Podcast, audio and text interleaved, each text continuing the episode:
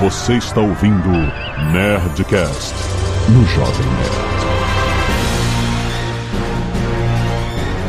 Landa, landa, landa, nerds! Aqui é Alexandre Antônio do Jovem Nerd e a hierarquia mudou. Aqui é Carlos Volto e vocês vão ter que engolir a DC. Aqui é o Marcelo e se o James Gunn fosse diretor do MCU, a gente ia ter a série do Banshee, certeza dele. olha, olha, É verdade, Marcelo. Uh, salve galera, aqui quem fala é o Load e a esperança, pelo jeito, tá sendo a última que morre, né? Aqui é o Rex e em James Gunn eu acredito. Que é o Azagal e eu espero que dê certo, de verdade. Olha aí. Ih, mas eu- positivo, eu, eu, positivo. sei, é, mas eu sempre sou no começo, cara. A culpa não é minha. Não faz nem dois anos que a gente gravou o futuro da DC, depois Porra, mas do então- DC Não, Fandom. como não faz dois anos? Faz uns oito anos que a gente gravou isso. Não, não, depois do DC Fandom em 2020. Não, foi 2021, 2020, sei lá. Foi 2020. É verdade. Ah, foi fandom. Não, porque ah, a gente tinha gravado um futuro da Marvel da DC 2020, que foi, sei lá, quase 10 anos atrás, alguma coisa aí. Que a gente É, é, durante a pandemia passou pelo menos uns seis anos, cara. É, exato. Muito bem, então vamos aqui avaliar o futuro da DC, da nova DC de James Gunn. Ele finalmente veio a público falar os planos, né? Pelo menos não falou todos os planos, mas ele, ele deu alguns filmes e séries e tal. E a gente vai falar sobre eles, especular sobre o que pode ser desse futuro dele, sobre alguns projetos, principalmente Super-Homem, Batman. E vamos dar boas ideias também. Anota Vamos, aí, James vamos. Gunn. e-mails! Canelada.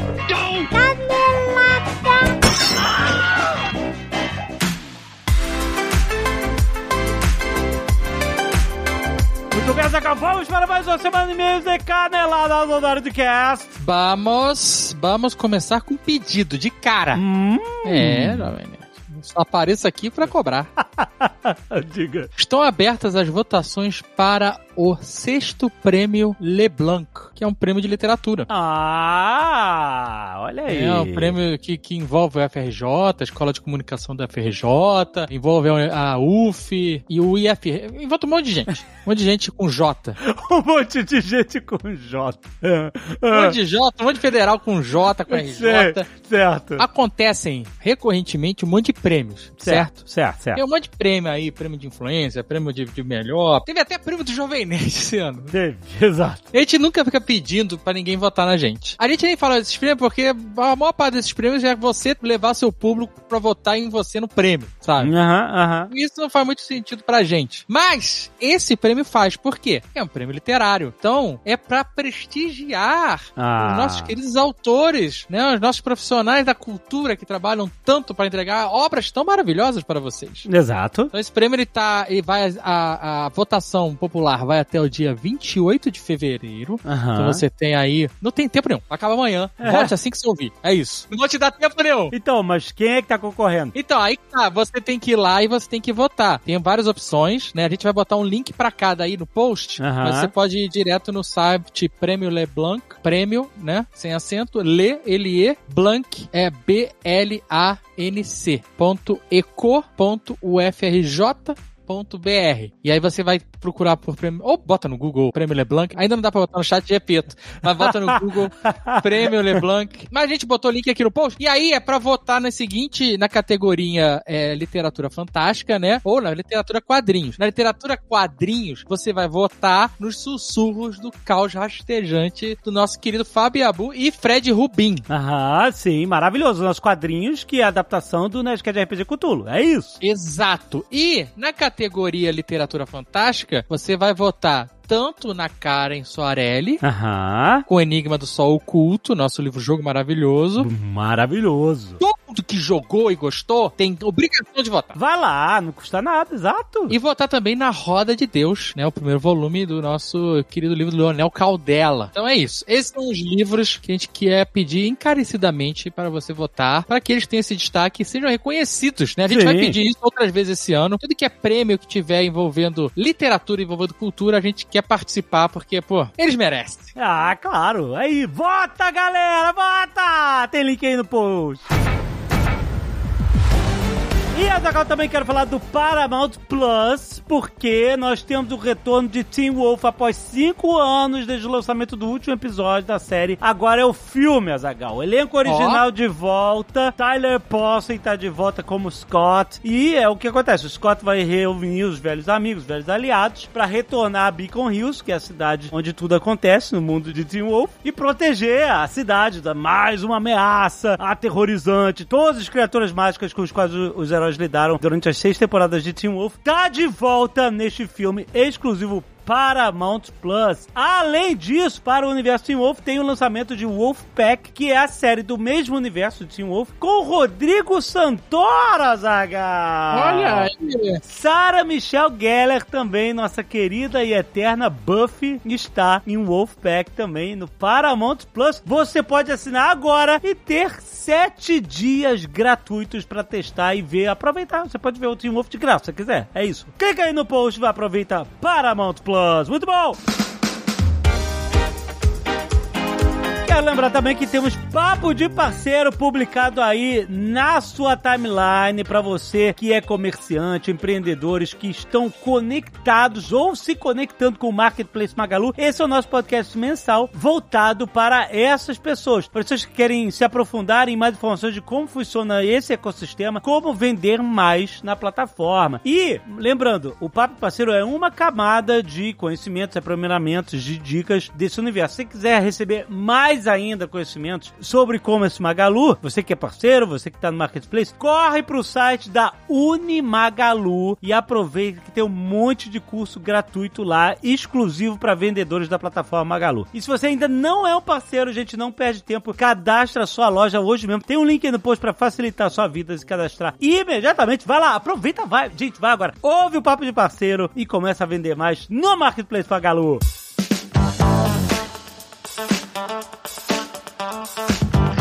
E se você não quiser ouvir os recados e e-mails do último Nerdcast, pode pular diretamente para... 24 minutos e 41 anúncios da DC. Muito bem, agora estamos de substituição em campo, porque agora sai a Zagal e entra JP. Olha aí. Entrou unidade de defesa agora.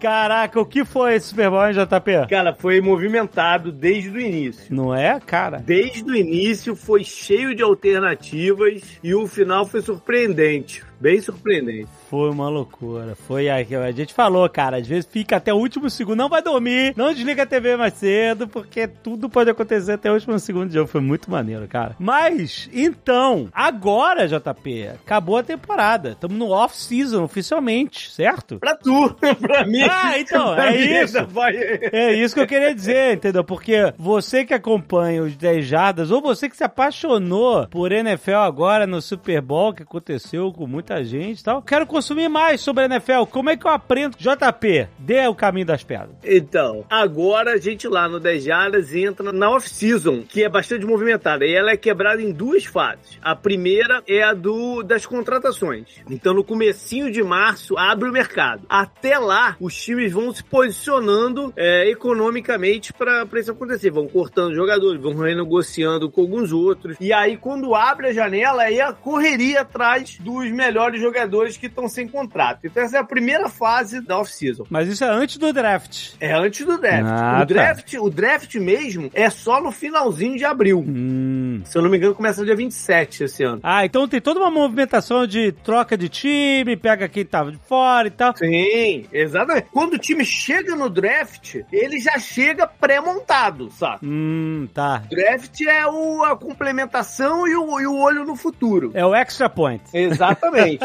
exatamente.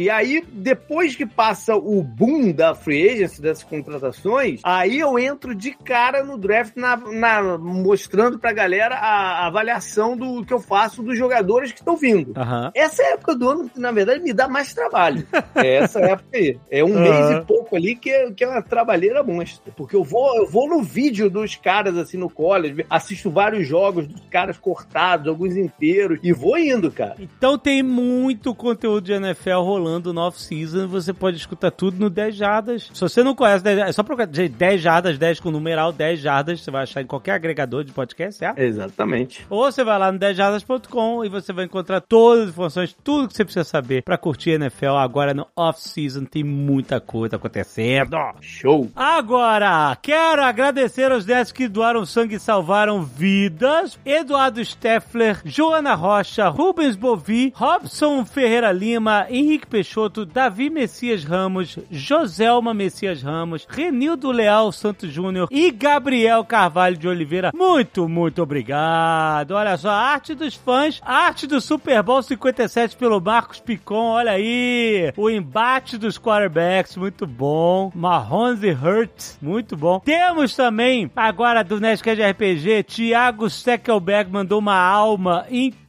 Olha, muito fofinha. Raquel de Pato Cisneiros mandou também outra alma. Olha que também igualmente fofa. Todo mundo se apaixonou pela alma, cara. Muito bom. E o Brian de Souza Coelho mandou o Tristano e Agnes em Osnabrück do livro A Roda de Deus, cara. Muito foda, Leonel Caldela. Animal as artes dos fãs. Wayne Eirado, 32 anos, comentarista da ESPN Star Plus.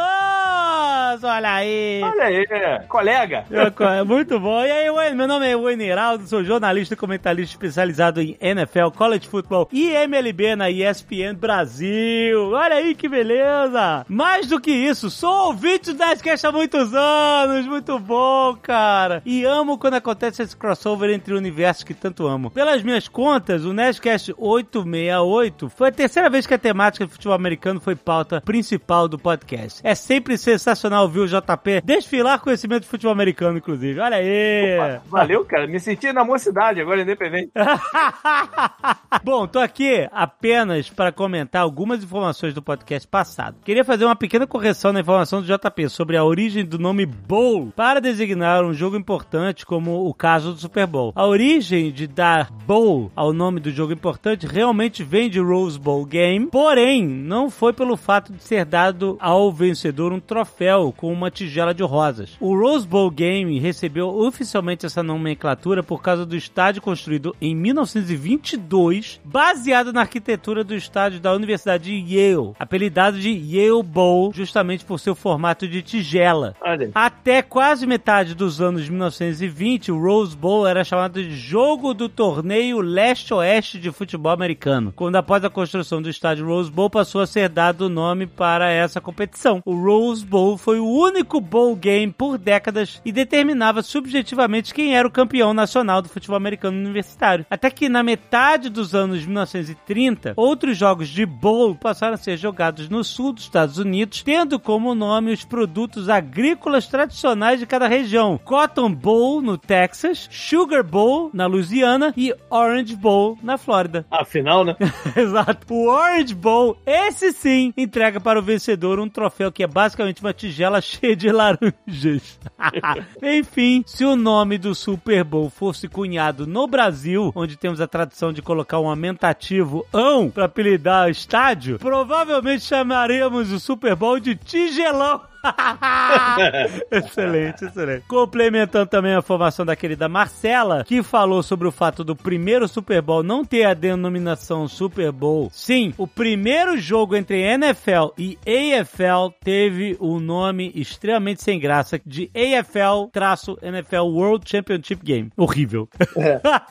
não apenas o primeiro, como também o segundo jogo entre o campeão das duas ligas teve o nome de Campeonato Mundial AFL-NFL. A partir da terceira edição, na zebra do New York Jets vencendo o Baltimore Colts em 1969, foi que o jogo passou a se chamar oficialmente de Super Bowl. Duas temporadas depois haveria oficialmente a fusão entre NFL e AFL e os jogos lá do início anteriormente chamados de World Championship Game tiveram seus nomes mudados de forma retroativa, passando a se chamar Super Bowl 1 e 2. Ah, teve uma, uma renomenclatura retroativa. Tem uma foto sensacional, cara. É sensacional essa foto do quarterback do Kansas City Chiefs Ah. que jogou no primeiro Super Bowl, Ah, então, AFL, ah, né, ah. NFL, Ah. né, contra o Green Bay Packers, e ele no vestiário, cara, sentado numa cadeira, fumando um cigarro e com uma garrafa de cerveja na mão, cara. É sensacional essa foto. Sensacional. Faço questão de parabenizar novamente toda a família Jovem Nerd pelas duas décadas de conteúdo impecável. Muito obrigado, meu querido. Que sem dúvida me ajudaram a moldar minhas características como comunicador. Oh, me sinto muito honrado por esse elogio. Agradeço por falarem pela terceira vez sobre o futebol americano nesse feed e assim ajudar a popularizar a NFL e os esportes americanos no Brasil. Ô, JP? Diga. NFL, o Brasil, é o terceiro mercado mundial da NFL. É isso? É loucura isso. Então, e aí vem uma notícia que a NFL fechou com uma empresa aí de internacional para nesse sentido de internacionalizar o jogo, né? Aham. E atualmente a gente tem três lugares que são disputados todo ano jogos fora dos Estados Unidos. Tem um no México, se bem que isso vai ter uma pausa porque o Estádio Azteca vai entrar em reforma para a Copa do Mundo, vai ter uma pausa de uns dois anos. Aham. O México, o México é o segundo mercado internacional, é exato. É. E o México é engraçado que eles traduzem os nomes dos times, é sensacional. O Dallas Cowboys são os Dallas Vaqueiros, é sensacional. Que maneiro.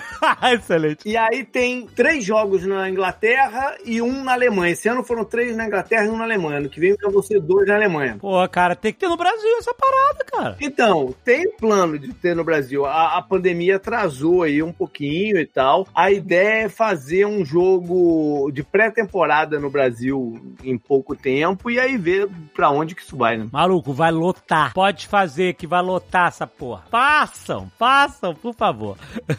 e ele continua aqui. Destaco também que em toda transmissão de MLB, que é a Major League Baseball, né? É isso? Uhum. É, é a liga de beisebol, né? Em que eu faço alguma referência ao universo Nerdcast no ar, sempre acabamos recebendo uma chuva de tweets de nerds que pegaram a referência. Ah, muito bom, muito bom, excelente, cara. Muito obrigado por isso. Show. E ele termina aqui dizendo: aproveito para me colocar à disposição de todos os nerds que queiram tirar alguma dúvida sobre futebol americano e beisebol nas redes sociais. O meu nome é difícil de escrever, por isso recomendo que escrevam Eirado. Eirado E-I-R-A. D.O. Na busca do Twitter ou Instagram. Para os valentes que tentem decorar essa sopa de consoantes que é o meu nome, é arroba Wayne Eirado. Wayne se escreve W-E-I-N-N-Y.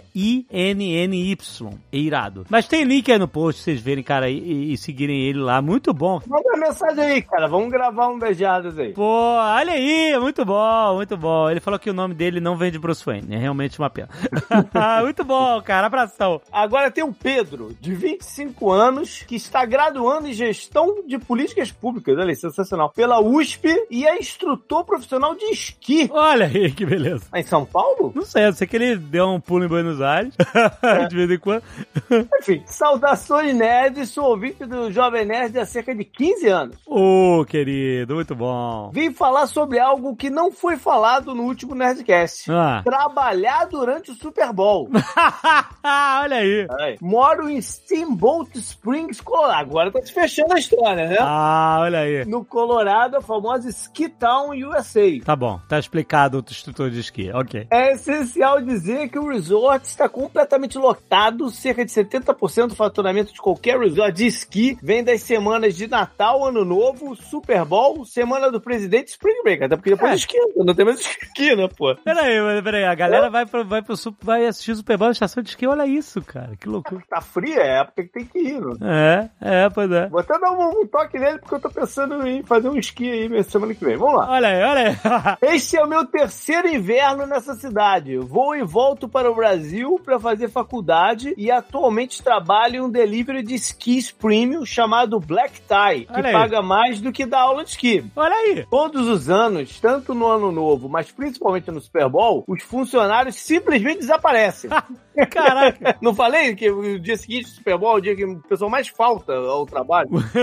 As pessoas falam que estão doentes e pedem para os colegas de trabalho cobrir os horários e coisa parecida. Nossa. Os chefes ficam furiosos, mas tem que manter os funcionários. Aham. Esse ano não foi diferente. Um tremendo shit show. os, mais, os mais fanáticos torcedores dos Eagles já tinham falado para ter folga que foi autorizada. Ó. Até aí tudo bem. E eu, como sei que o dia paga bem, pois os clientes estão completamente alcoolizados Olha aí, olha e aí. as gorjetas são generosas, pedi para trabalhar. Olha aí, excelente. Porém, sempre vamos de dupla na van para entregar as botas e os skis na casa dos clientes. Cara, que delivery de esqui mesmo, cara. Eu não tava entendendo a parada. O cara vai e entrega o esqui, porra. É, é o equipamento, né? O pessoal vai para as estações, mas aluga o equipamento lá. Aham. A minha dupla me liga algumas horas antes perguntando se eu poderia chegar antes para ir já preparando os esquis que serão entregues e fazia as primeiras duas entregas sozinho. Aham. E que uma colega tarada por dinheiro iria substituí-lo. Tarada por dinheiro. Nossa, tá bom. Ele se arrependeu de ter botado o nome dele no esquerdo, né? Isso aqui que tá dizendo aqui na parada. Aí ele ia chegar uma hora antes também e ajudaria a empacotar os skis. Bom, eu disse que sem problema. Sempre chego uma hora antes para não ter nenhum imprevisto. E disse que sairia de onde estava, iria pro trabalho logo em seguida sem almoçar. Cheguei antes comprometido e comecei a empacotar. Ele atrasou um pouco. Até aí tudo bem. Falei que iria tentar adiantar as duas primeiras entregas e enquanto ele empacotava os skis pro resto do dia, eu voltaria para pegar os já empacotados e a minha colega. O trabalho de empacotar demora algumas horas. Teríamos cerca de 20 entregas. Ó. Cada entrega leva cerca de 20 ou 30 minutos para ser completada, né? E uns 5 minutos para ser empacotada. Certo. Outro colega que estava em outra van também foi abandonado pela sua colega e foi fazer a entrega sozinho. Caraca. A menina foi demitida na segunda-feira. Eu fui fazer as duas entregas e voltar pra base pra pegar os esquis que ele empacotou e a companheira. Certo. Eu quero saber onde essa história vai parar. Eu, é, é, pois é. Infelizmente, assim que eu saí pra fazer as primeiras entregas, ele fugiu e foi fazer o pregame com seus amigos snowboarders, usuários de café de artista. Porra, aí E é não separou cara. as entregas. Eu e minha colega tentamos acelerar ao máximo o processo, fomos trabalhar o mais rápido possível. Acabamos atrasando em uma hora, devido aos problemas que ele nos trouxe. Pelo menos todos estavam bêbados, fizemos com cerca de 750 dólares com o gorjeta. Ó, beleza, hein? Ó, beleza. E apenas um cliente ficou muito decepcionado e nos deu um sermão. O dia normal de serviço ele me remunera cerca de 300, 500 dólares. Conta. Porém, existe uma outra história. Moro com uma brasiguaia. O que é uma brasiguaia? Será que é uma brasileira que é uruguaia? Ou paraguaia? Ou Paraguai, exato. Vamos ver. Que trabalha em um dos principais restaurantes da montanha. Por sua vez, ninguém faltou o serviço, já que as contas seriam muito altas e os tips seriam muito bons. Mesa lotada, pessoal bebendo cerca de 10 cervejas cada, que custam cerca de 12 dólares. Nossa. Pedidos de comida caríssimas e drinks que nem o senhor K tem condição financeira para comprar. Aham. Porém, os pedidos começam a ficar embaralhados e a cozinha se complica. Ai, meu Deus. Ah. Depois do fim do Super Bowl, quando as pessoas começam a pedir a conta, nota-se um pequeno detalhe: o sistema caiu. Nossa. Não tinham como fazer nenhum tipo de transação com os cartões. Putz, grila. E o pessoal do TI, pelo visto, tinha saído pra ver o Super Bowl não conseguiu voltar porque tava bêbado. Puta. ah, Que pesadelo. Depois de 40 minutos, os clientes foram liberados sem pagar absolutamente nada. Nossa, cara, que prejuízo. Caraca, o cálculo por cima dá um prejuízo de cerca de 1 ou 2 milhões de dólares. No quê? O quê? Sim, isso mesmo. É um restaurante no pé de uma das montanhas de esqui mais caras dos Estados Unidos, com ricos bebendo e comendo como se não houvesse amanhã. Nenhum dos funcionários recebeu as gorjetas, cara. Cara, esse mundo não é, não é justo mesmo. Puta que pariu. É, e que eles só não precisavam e que faria falta o mês dele. Acabou que voltando pra minha história, tive que jantar apenas nove e meia da noite, já que a cidade pequena nada fica aberta pelas oito, tudo colocou aberto no McDonald's. Comi é, todos os dias desde o começo do ano. Fiquei comer três vezes no mesmo dia. Eu estimo que estava comendo cerca de 15 vezes por semana no McDonald's. Meu Deus, Cara, ele, cara. ele tem que fazer aquele filme do. Lembra daquele? Super Size? Super size mesmo, ó. Tu coitado. Eu tive uma overdose, todos os Big Mac anteriores desceram bem, aquele não. Ai, meu Deus. A minha cabeça doía, minhas veias estavam saltadas. Calma, calma, calma. Ele falou que ele teve uma overdose de McDonald's. Não complica Naquele a vida dia. do cara. É, naquele dia. É, naquele dia. É. Meus olhos ardiam, quase desmaiei. Minha barriga parecia que tinha uma pedra até o meio-dia de segunda-feira. Meu Deus do céu. E o pior, comecei a delirar e acreditar que eu ainda estava trabalhando. Coitado, cara. Quando eu apagava a luz, sentia a necessidade insana de procurar os esquis perdidos que não tinha Meu Deus. Meu Deus, coitado. Por fim, aproveite o Super Bowl, não espere bons serviços e, se possível, não pague a conta. Que isso, cara. Caraca. Aproveite para pedir um Netcast sobre esqui, olha aí, e outros esportes de leve. Uma indústria muito legal que tem seu lado sombrio e que é muito importante para o hemisfério norte. Meu Deus, qual é o lado sombrio da indústria do esqui, cara? Agora eu tô curioso. É, rapaz, não sei. Sei também. Eu sei que tem aqueles X-Games que são Aham. nada grande aqui mesmo. No... Caraca, cara.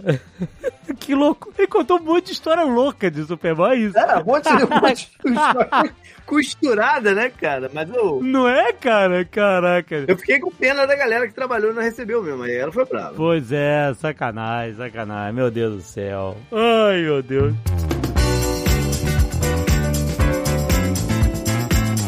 Aí, olha só, mais um lembrete. Aulas de universidades voltando a Zagal. Aliás, você tá voltando a Zagal. Aulas voltando. e aí chega essa hora. Eu não quero voltar pra universidade, não.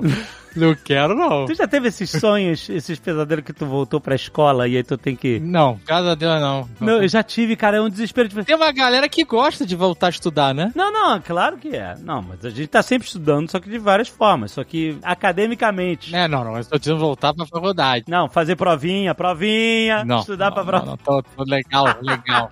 tô legal. Então, mas tem muita gente que tá voltando às aulas agora e é hora de comprar livro de humanas, de biomédicas, de exatas, qualquer coisa você pode comprar na estante virtual, porque você, aluno, pode economizar até 60% na compra de livros. Caraca, maluco. Início de ano, o orçamento está sempre curto, tem um monte de coisa pra pagar, tem imposto, tem PVA, tem, sei lá o que tem, tem um monte de, e livros didáticos. Tem um monte de boleto. Boletos, boletos chega tudo em janeiro, quando tu joga, ai, foi ótimo fim de ano. Janeiro é foda, é o boletaço mesmo. É, é, exato. E fevereiro também, porque continua. Você tá voltando às aulas, tem que comprar material escolar, material de- universitário. Então, aproveita para economizar, porque Estante Virtual conecta livreiros a leitores de todo o Brasil. É muito bom, muito bom. E ajuda na democratização da leitura, oferece livros novos e seminovos com preços mais acessíveis a todo mundo. Gente. Comprando o Estante Virtual, você ativa a economia circular de livros. Pô, 60% de desconto? Olha isso aí, não é brincadeira, não. Pra que que tu vai pagar 100 reais no livro se você pode pagar 40? Porra! Né? É isso. Tipo, é isso que eu tô falando. Então vai lá, antes de você comprar seus livros, vai na estante virtual, busca o que você tá procurando. Eu vou te falar que eu acho até mais maneiro. Sabe qual é? O que? Um livro seminovo? Pô. É, porque tá circulando, cara. O livro tá circulando. É bom demais. Você vê, às vezes tem uma anotação, às vezes você É, você- maneiro. uma história viva. Uma-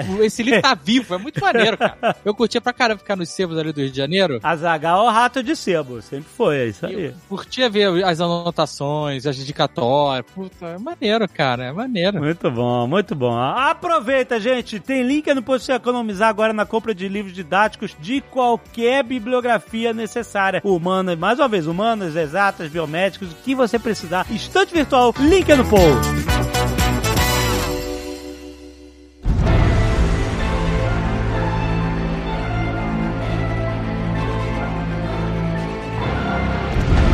Ó, eu acho. Antes de você achar qualquer coisa, eu Que quero é? fazer um comentário aqui que é: eu achei uma palhaçada o negócio do Super-Homem aparecer no filme do Black Adam pra 30 segundos depois o cara ser demitido. Eu achei zoado Não, esse não. cara. Ser contratado oficialmente depois Não, não, ele não foi demitido. contratado oficialmente. Aí que tá. Ele não foi contratado oficialmente. Mas liberaram dele anunciar que ele ia voltar. Ele anunciou, o Guilherme Briggs ainda fez um vídeo dublando ele. O Guilherme Briggs dublou o rapaz, meu amigo. Ele não tinha sido contratado oficialmente. Os executivos na época da Mas Warner que falaram: ele fez? você vai Ele- ser trazido de volta. Ele fez um acredita." frila, pô. Ele fez permuta, ele é, acreditou.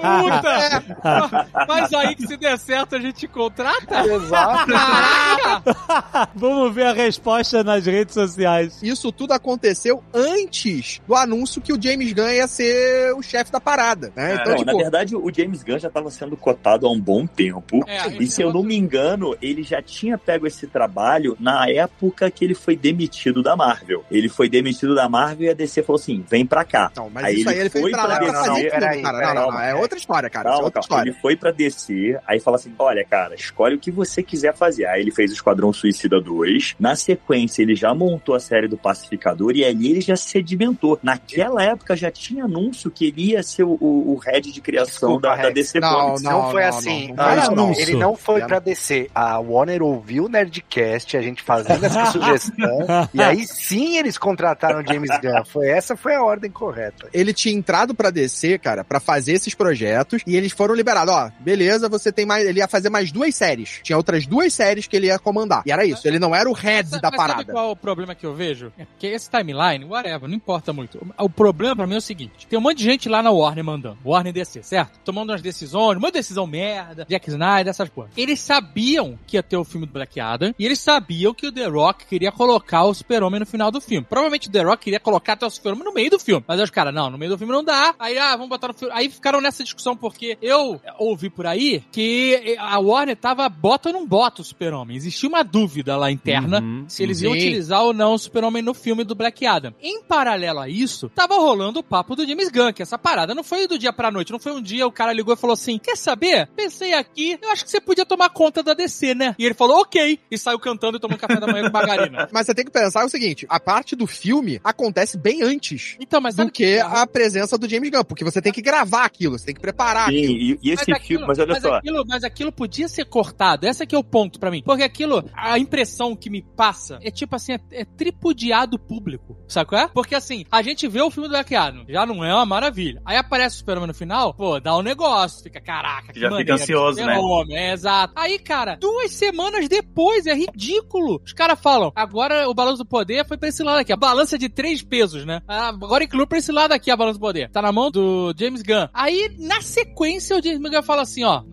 esse super-homem aí não é o meu não, gente. Desencana Tchau, essa parada. Provavelmente nos bastidores, o James Gunn falou, gente, não bota super-homem aí no, no Black Adam que essa parada não vai pra frente. Os caras, não, vamos botar porque isso vai gerar buzz, o Rex vai perguntar na entrevista, e aí a galera vai querer ver o filme e vai dar certo. Pô, e vale lembrar também que o coitado do Henry Cavill tinha acabado de sair também do The Witcher, né, da Netflix. Então ele ficou desempregado em dobro aí. Na, verdade, não, porque ele saiu do The Witcher por problemas de criativos, que a galera que escreve Sim. o próprio The Witcher até fala que não gosta do material original, então, tipo, tava dando maior rolo criativo na parada. É, e o Então cara ele é fãzaço do The Witcher, né? Ele, E ele é até entrou- consultor pra série. É, e ele entrou em outro projeto que ele é fã pra caralho, que é o Warhammer. Então É, ele vai mas- ser protagonista de Warhammer 40k. Eu acho dessa história que o The Rock forçou a barra. Sim, Ele, exatamente. ele devia ter lá o tipo a ala Também acho. que era a favor do The Rock dentro da Warner Sim. e ele fez assim, tipo, ele foi goela abaixo mesmo. Ele falou: Eu "Não, quero que ele eu esteja no filme. vai entrar e eu me garanto". Só que ele não se garantiu porque o filme, além de ser uma porcaria, não foi bem de bilheteria também. E aí É. a Warner foi fácil pra Warner é, Va-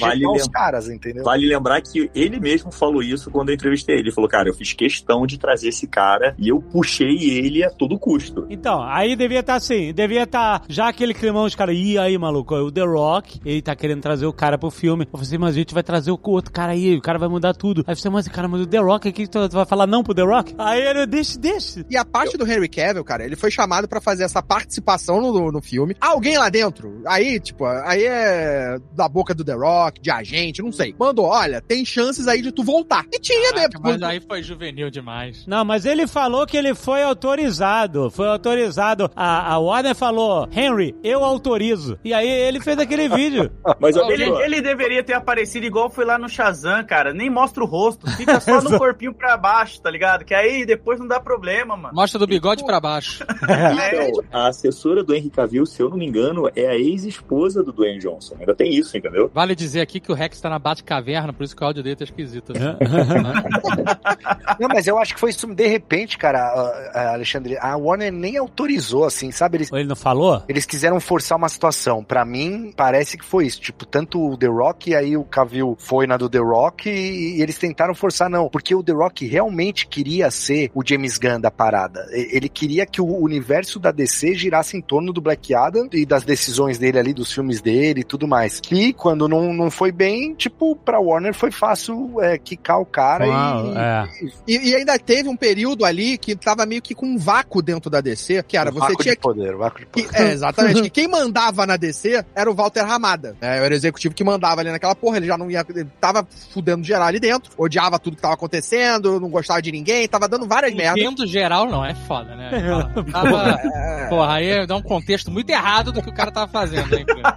Mas ele tinha Psicologicamente, ele tava ferrando bastante gente ali dentro. O Cavill Ok. não gostava dele, né? Ele se dá. Cavil, é, a, a Gadot, o Muita gente o da DC ninguém gostava dele. Ninguém cara. gostava dele. É, Nossa, ninguém pelo amor de Deus, dele. né? Falta alguém com braço de ferro na DC também pra decidir as paradas. Falar, não, vai ser desse jeito e acabou, mano. Sim, Um mas ator não vem do tinha nada. isso, cara. isso Não agora, tinha cara. isso. Agora é que vai ter. O problema é, você tem agora o James Gunn e o Peter Safran vão ser os caras que vão controlar essa porra toda. Então, eles estão pegando um problema gigante que é, a gente tá no meio de um caminho que tá merda. Não tá funcionando, Então, é engraçado tem que mudar tudo. Acho que o Só problema que- nem é gigante, na real, assim. Porque eles Não, o problema é que você já tem coisa muito grande já pronta. Então eles não Não, mas- podem, tipo, dizer nada do que vocês vão ver agora. Porque, cara, tem dois filmes gigantes pra estrear. Eu achei que eles iam mudar alguma ordem dos filmes, sabe qual é? Eu achei que eles iam jogar o filme do Flash pro final desse remanescente do Zack Snyder, É sabe o que eu também achava que ia. Que eu Não fizeram isso. Não. fizeram. O último filme dessa safra antes dele é o Aquaman. E antes Então. disso a gente tem Besouro, a gente tem. é, Tem o filme do Shazam 2. Tem Shazam, que é Vai ser o agora, primeiro. É, primeiro é o filme do. Shazam. Aí Então, depois é o Flash. Pra mim, eles iam jogar o filme do Flash pro final, aí faz lá o Flashpoint, multiverso, resolve o problema. Mas o James Gunn falou mais ou menos isso. Que o filme do Flash vai ser essa modificação. Vai ser o ponto de partida Sim. pra esse Mas novo ele universo. vai abraçar o filme do Aquaman dentro do. Então, Não necessariamente, não porque eles necessariamente. podem Olha só, pegar o filme o do que Aquaman, James- como o filme do Aquaman é o último, é o de dezembro. Ele já tá sofrendo modificações pra caramba. Esse filme ele pode acontecer durante o mesmo período que acontece o Flashpoint. Lembra do filme do Homem-Formiga? É que você não vê o filme do Homem-Formiga, né, David? Mas o, o- o filme do Homem-Formiga depois do, agora, eu vou ver agora. Já comprei, já comprei ingresso, inclusive.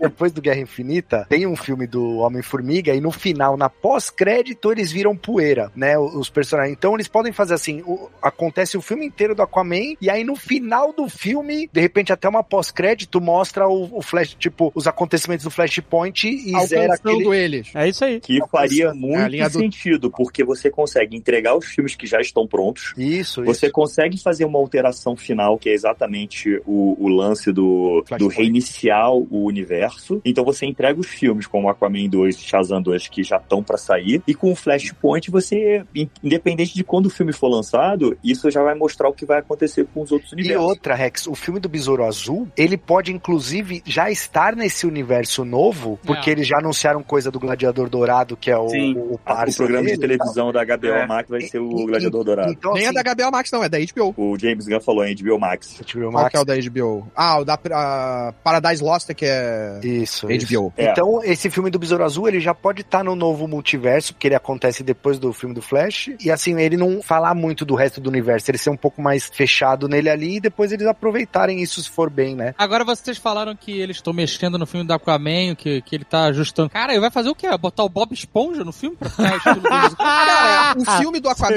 eh, deve estar sofrendo muita mudança, porque ele já tava Sim. sofrendo mudança desde lá de trás, quando tava tendo as merdas com a Amber Heard, lá no julgamento com o Johnny Depp, já Verdade. tava tendo modificação no filme. E não é Então, só cara, esse não, né, Caquinho? Porque até o Flash, eles vão ter que fazer isso aí pra mudar também o ator lá. Porque o Ezra Miller também já é outra carta vermelha ali, tipo, ó, esse cara aí vai dar merda a qualquer hora, vamos ficar É. esperto. O que, que o James Gunn ainda falou? Vai ter o Elseworlds. Isso. Né? A gente vai ter filmes que vão ser fora disso. que Pra mim é maravilhoso. Porra, a É. DC tem tudo pra fazer Na. Verdade, Caquinho, essa jogada do Elseworld dele foi uma jogada inteligente. Por quê? Porque o filme do Batman do Matt Reeves deu uma bilheteria muito alta. E o Coringa. O jogo que é do Ted Phillips também deu uma bilheteria muito É. alta. E o Teen Titans Go, que é uma animação infantil e que pega muito público infantil, eles vão considerar todos como DC Elseworld. Pra quem não lembra ou não sabe, o selo DC Elseworld- foi É o todas as da DC. histórias que a DC criou pra contar assim, se o Batman virasse vampiro, se o Super-Homem caísse Sim. em Gotham. É, É todas as É histórias isso. que os É caras o criaram que não fazem parte da, da cronologia DC, né? É como se cada uma delas fosse um universo independente. Então isso é um jeito que os caras criaram de conseguir manter essas franquias individuais, elas não conversarem entre si, não fazerem parte desse projeto de 10 anos da DC e serem projetos independentes que vão continuar trazendo milhão, né? Bilhão, né? Pra bilheteria. Mas é importante lembrar que ele falou que também vai ter o universo onde vai compartilhar jogo, série, filme, Sim. tudo vai fazer parte Não. do mesmo universo. Animação. Ele falou que o C, não, o que ele falou foi que essas séries independentes, tipo Batman, do Matt Reeves, Joker, Teen Titans Go e outros filmes que eles vão lançando ao tempo, vão ser esse DC Elseworld. E tudo isso que tá acontecendo agora vai interagir junto num projeto de 8 a 10 anos, que vai ser filme, TV e jogos, que ele inclusive falou que os personagens que vão aparecer em animação, eles vão ser os mesmos atores, que vão ser as vozes no jogo, que vão ser as mesmas pessoas que vão interpretar esses personagens quando forem ou pra TV ou pro cinema. E nesse projeto de 10 anos, e a primeira fase se chama Deuses e Monstros. Esse projeto que engloba todo mundo tem nome. Chama bônus. Então, Bônus anual que ele recebe se der certo. The hierarchy of power in the DC universe is about to change. O negócio é, a DC, cara, eles agora vão começar a arrumar essa casa. Resolvendo esses projetos que já estão aí sendo feitos, o que vai vir depois, aí, cara, vai ser o que der certo. Porque eles Não, mas podem ele manter... falou, Caquinho, ele falou que esses anúncios que a gente vai comentar aqui é a primeira parte do que ele tem pra Sim, dizer. Tipo, ele- exatamente. eles, eles têm Vai vir mais coisas coisa, tem mais coisa, com certeza. Para pra pensar o como tá meio merda o clima em todas essas produções que estão em andamento. Nossa, é Flash, doido. Aquaman, é, Besouro Cholo Madureira lá, como eu não sei é o dele. O do Flash tá numa bad vibe faz azul. tempo, né, cara? É, O- o- Não, e a Batgirl que eles engavetaram direto, né? Nem lançou o filme pronto, mano. Mas esse aí, o cara falaram, esse aí era impublicável. Esse Vai filme manchar a imagem da DC. é... Não, vai manchar a imagem de todo mundo. Eu fico pensando, Mas, os caras publicaram o Black Adam e o da Batgirl. Imagina só como que tava, né, cara?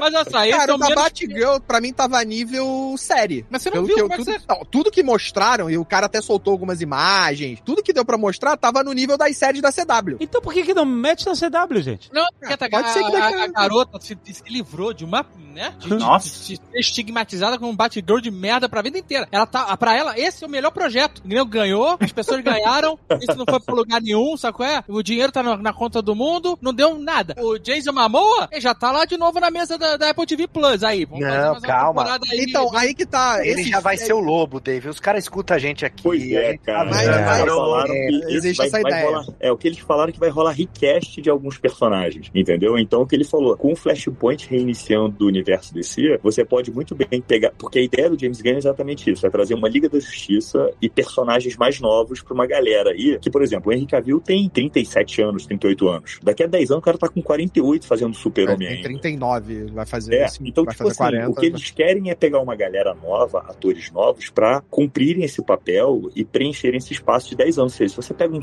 super-homem agora, seus 25, 27 anos, um ator novo, que a ideia do James Gunn é exatamente essa com o super-homem, que vai ser o super-homem Legacy, é pegar um cara que daqui a 10 anos vai estar nos seus 33, 35, 37, mas ainda vai estar no ápice ali do personagem. Então é capaz de reformularem toda a liga, trazerem atores novos pros papéis, sabe? E trazer com novas certeza. Não, mas isso é o que eles vão fazer. Os, os atores vão. O que o James Gunn também falou foi o seguinte: esses personagens que a gente tá vendo, que vai ter esses filmes agora, principalmente do Shazam e do Aquaman, que ele falou, que existe a chance desses personagens continuarem existindo no Elseworld. Por quê? Se fizer sucesso, cara, eles Até vão um fazer Kingdom outro. Come, né?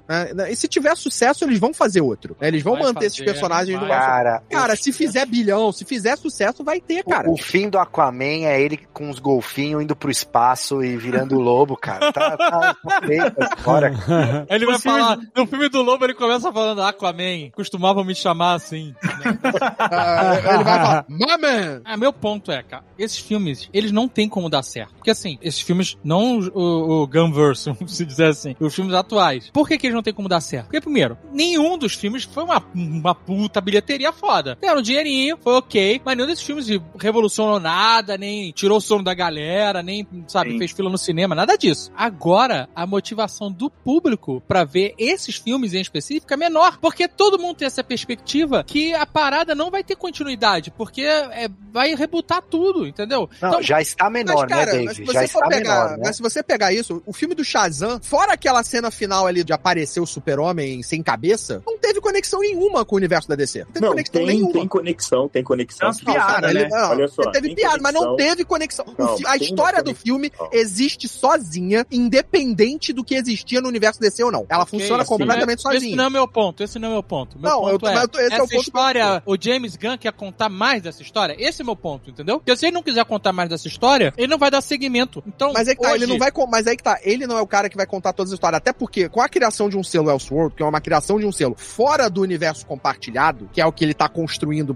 principalmente, cara, Batman do Matt Reeves vai continuar. O Joker do Todd Phillips vai continuar. Então, esses universos vão ser contados por diretores à parte. Mas então, é- ele vai chamar é um, um- diretor que mas vai é um- fazer um filme do Batman que não tem nada a ver com o universo compartilhado e vai ser um filme do Batman daquele diretor. É tipo um Tim Burton pra fazer o Batman. É um Nolan pra fazer o Batman. O Matt Caralho, Reeves pra fazer o Batman. Meu, meu ponto é, não é esse. Eu entendo o que você tá falando. Mas o meu ponto é, esses filmes atuais, que estão aqui, vão estrear esse ano agora, 2023, esses filmes não têm chance gente. Eles não têm chance. O público nem vai querer ver, não tem, não tem a motivação. Se esses filmes derem uma puta bilheteria, vai ser surpreendente, de verdade. Ah, Adão Porque- Negro já foi isso, né? Exato. Exato, Não, cara, meu, nem os filmes da Marvel que estão ligados estão fazendo putas bilheterias, assim. Verdade, também tem isso. Então, tipo, o mercado já de filme de herói, ele já, ele Já deu tá uma, faturando. ele, ele deu uma baixada. Então, pra esses filmes ainda que eles são irrelevantes, digamos assim, né, pro grande... Eu, eu acho difícil essa palavra. Ele é relevante. ele- tipo, cara, você vai assistir um filme. Ele não precisa estar conectado num universo pra ele ser bom. Não, Ele não eu vou- o precisa, seu cara, ponto é um, o seu ponto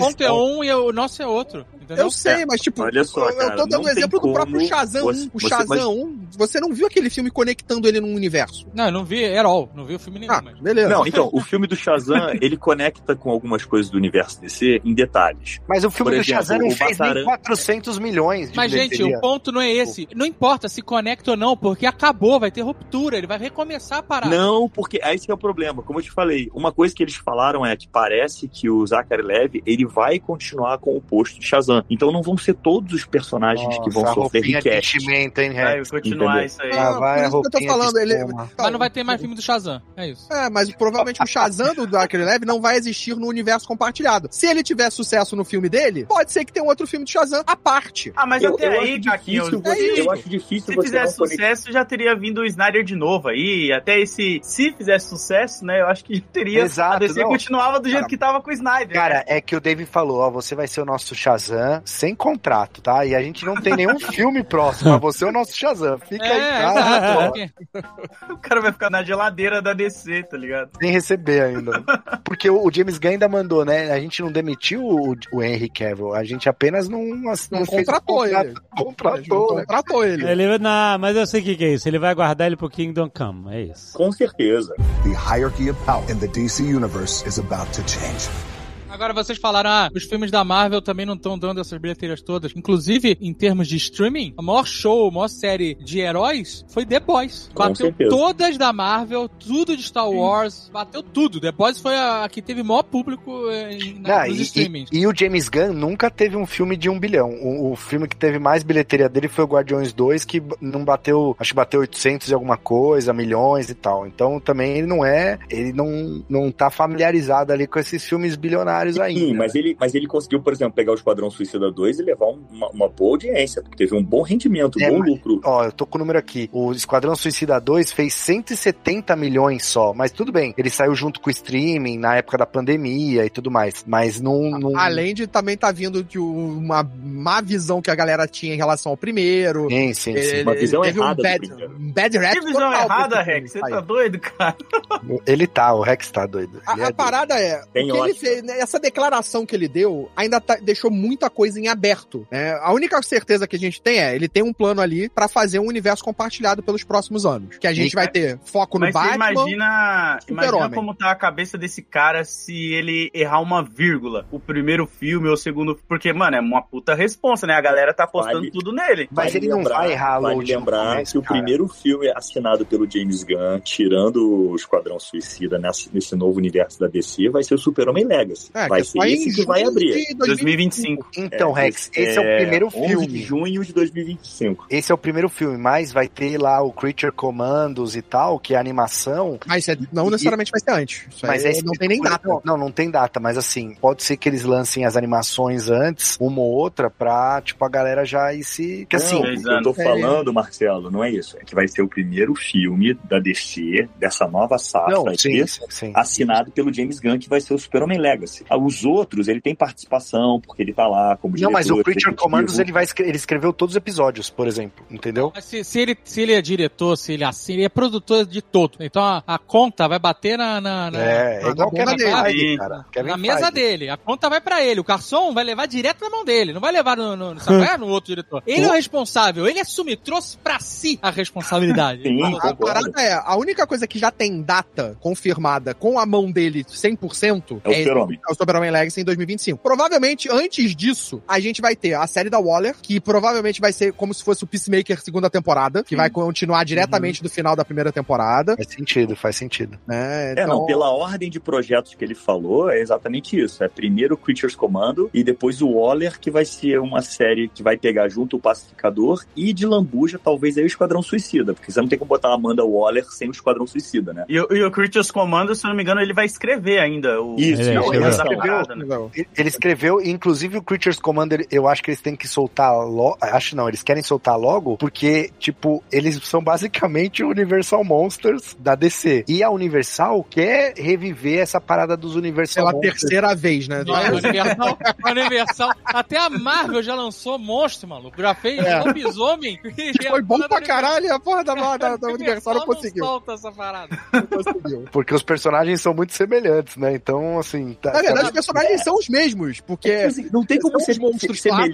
clássicos transformados em heróis, quase. É, não tem como não ser semelhante. O Creature Commands é baseado em, em criaturas eh, do folclore. Então, tipo assim, vampiro, sim. lobisomem, múmia, medusa. Cara, porra, tipo assim, eles podem fazer isso porque, tipo assim, é aberto, não é? É um direito aberto, né? Tipo assim, qualquer um Domínio pode fazer um público. filme de um lobisomem ou um vampiro. Não, eu sei, Rex, coisa- mas é que se, se você sai na frente, quando a Universal vem com os dela, tipo, a galera Sim, encara mais sim. fácil, cópia, né? Exato. A Universal já veio com os dela várias vezes, então não. É, nunca emplacou, fazer né, muita cara? diferença. Nunca emplacou. Eles tentaram botar um Tom Cruise naquele filme da múmia lá, que Nossa, também. Que, nossa, que aí verdade. tem o Dr. Jack e o Mr. Hyde lá no filme, que é o, o gladiador, me esqueci o nome do ator agora. O Russell Crowe. E dá pra ver que tem uma E liga até o de Johnny Depp que ia fazer participação nessa negócio. A Angelina Jolie ia ter participação nesse negócio. Eles fizeram aquela montagem de foto sobre essa porra que não deu certo. Meu tinha uma montagem que tinha ele, tinha o Tom Cruise, o Russell Crowe, o Johnny Depp, a Angelina Jolie, que eles iam ser os personagens principais desse universo. Nossa. E, e eu acho engraçado que nessa lista também tem o Monstro do Pântano, né? Que é um projeto que a DC já tinha feito, ele fez uma temporada com 10 episódios que são Que maravilhosos. muito bom, é São muito, bom. bons, cara. São Só muito que, bons. tipo, teve alguma treta interna na época, eu não lembro exatamente o que agora, que acabou cancelando a série, né? E agora eles vão trazer como um filme, né? Não vai ser mais Isso, uma é série. filme. É, é. é, o- a treta foi que quando a HBO entrou nesse trâmite de mudar aí de produtora, que não sei o que, eles cancelaram vários projetos sem saber que destino iam ter. E aí eles Ah. cancelaram. E, pô,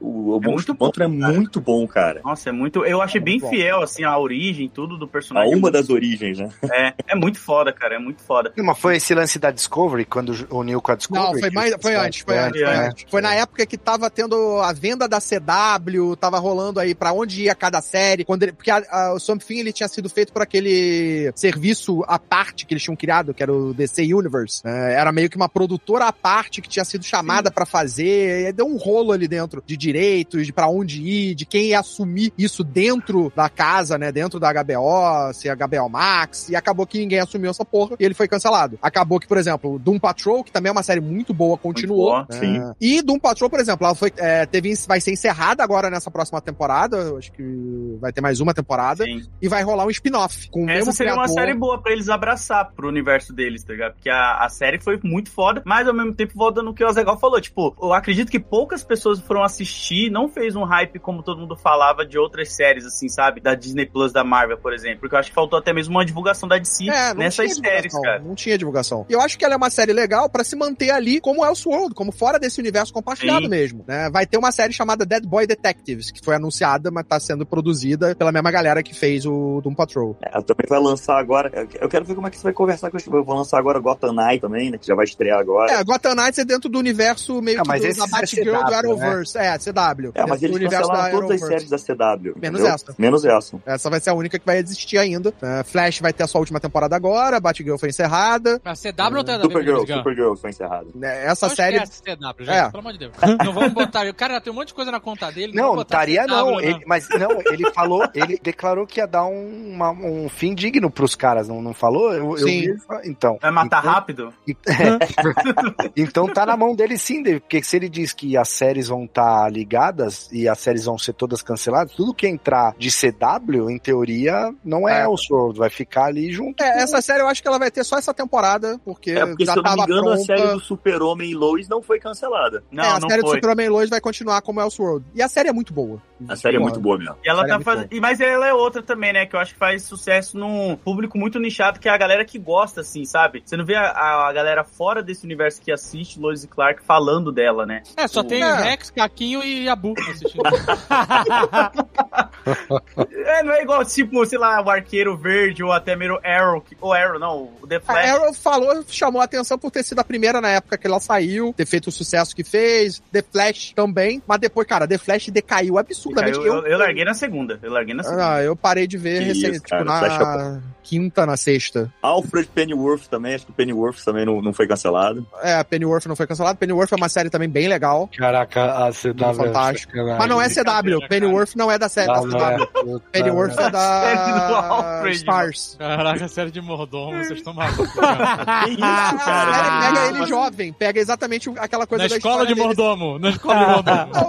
Ele é um Cara, agente da aprendendo, MI6. aprendendo a dobrar guardanapo. ah, você- Ele é militar, agente Ué. da MI6. Daisy, eu não sei porque você tá reclamando. Tinha uma série que era só de, de domésticos da realeza, que era aquela lá do Dalton Abbey. E todo mundo adorava aquilo. É, é, é, Downton Abbey, né? Tá indo pro terceiro filme. Olha aí. É, exato. Spin-off da série. E é, e é um filme da, da galera da cozinha, da realeza. É, seguia todo mundo, né? Seguia todo mundo.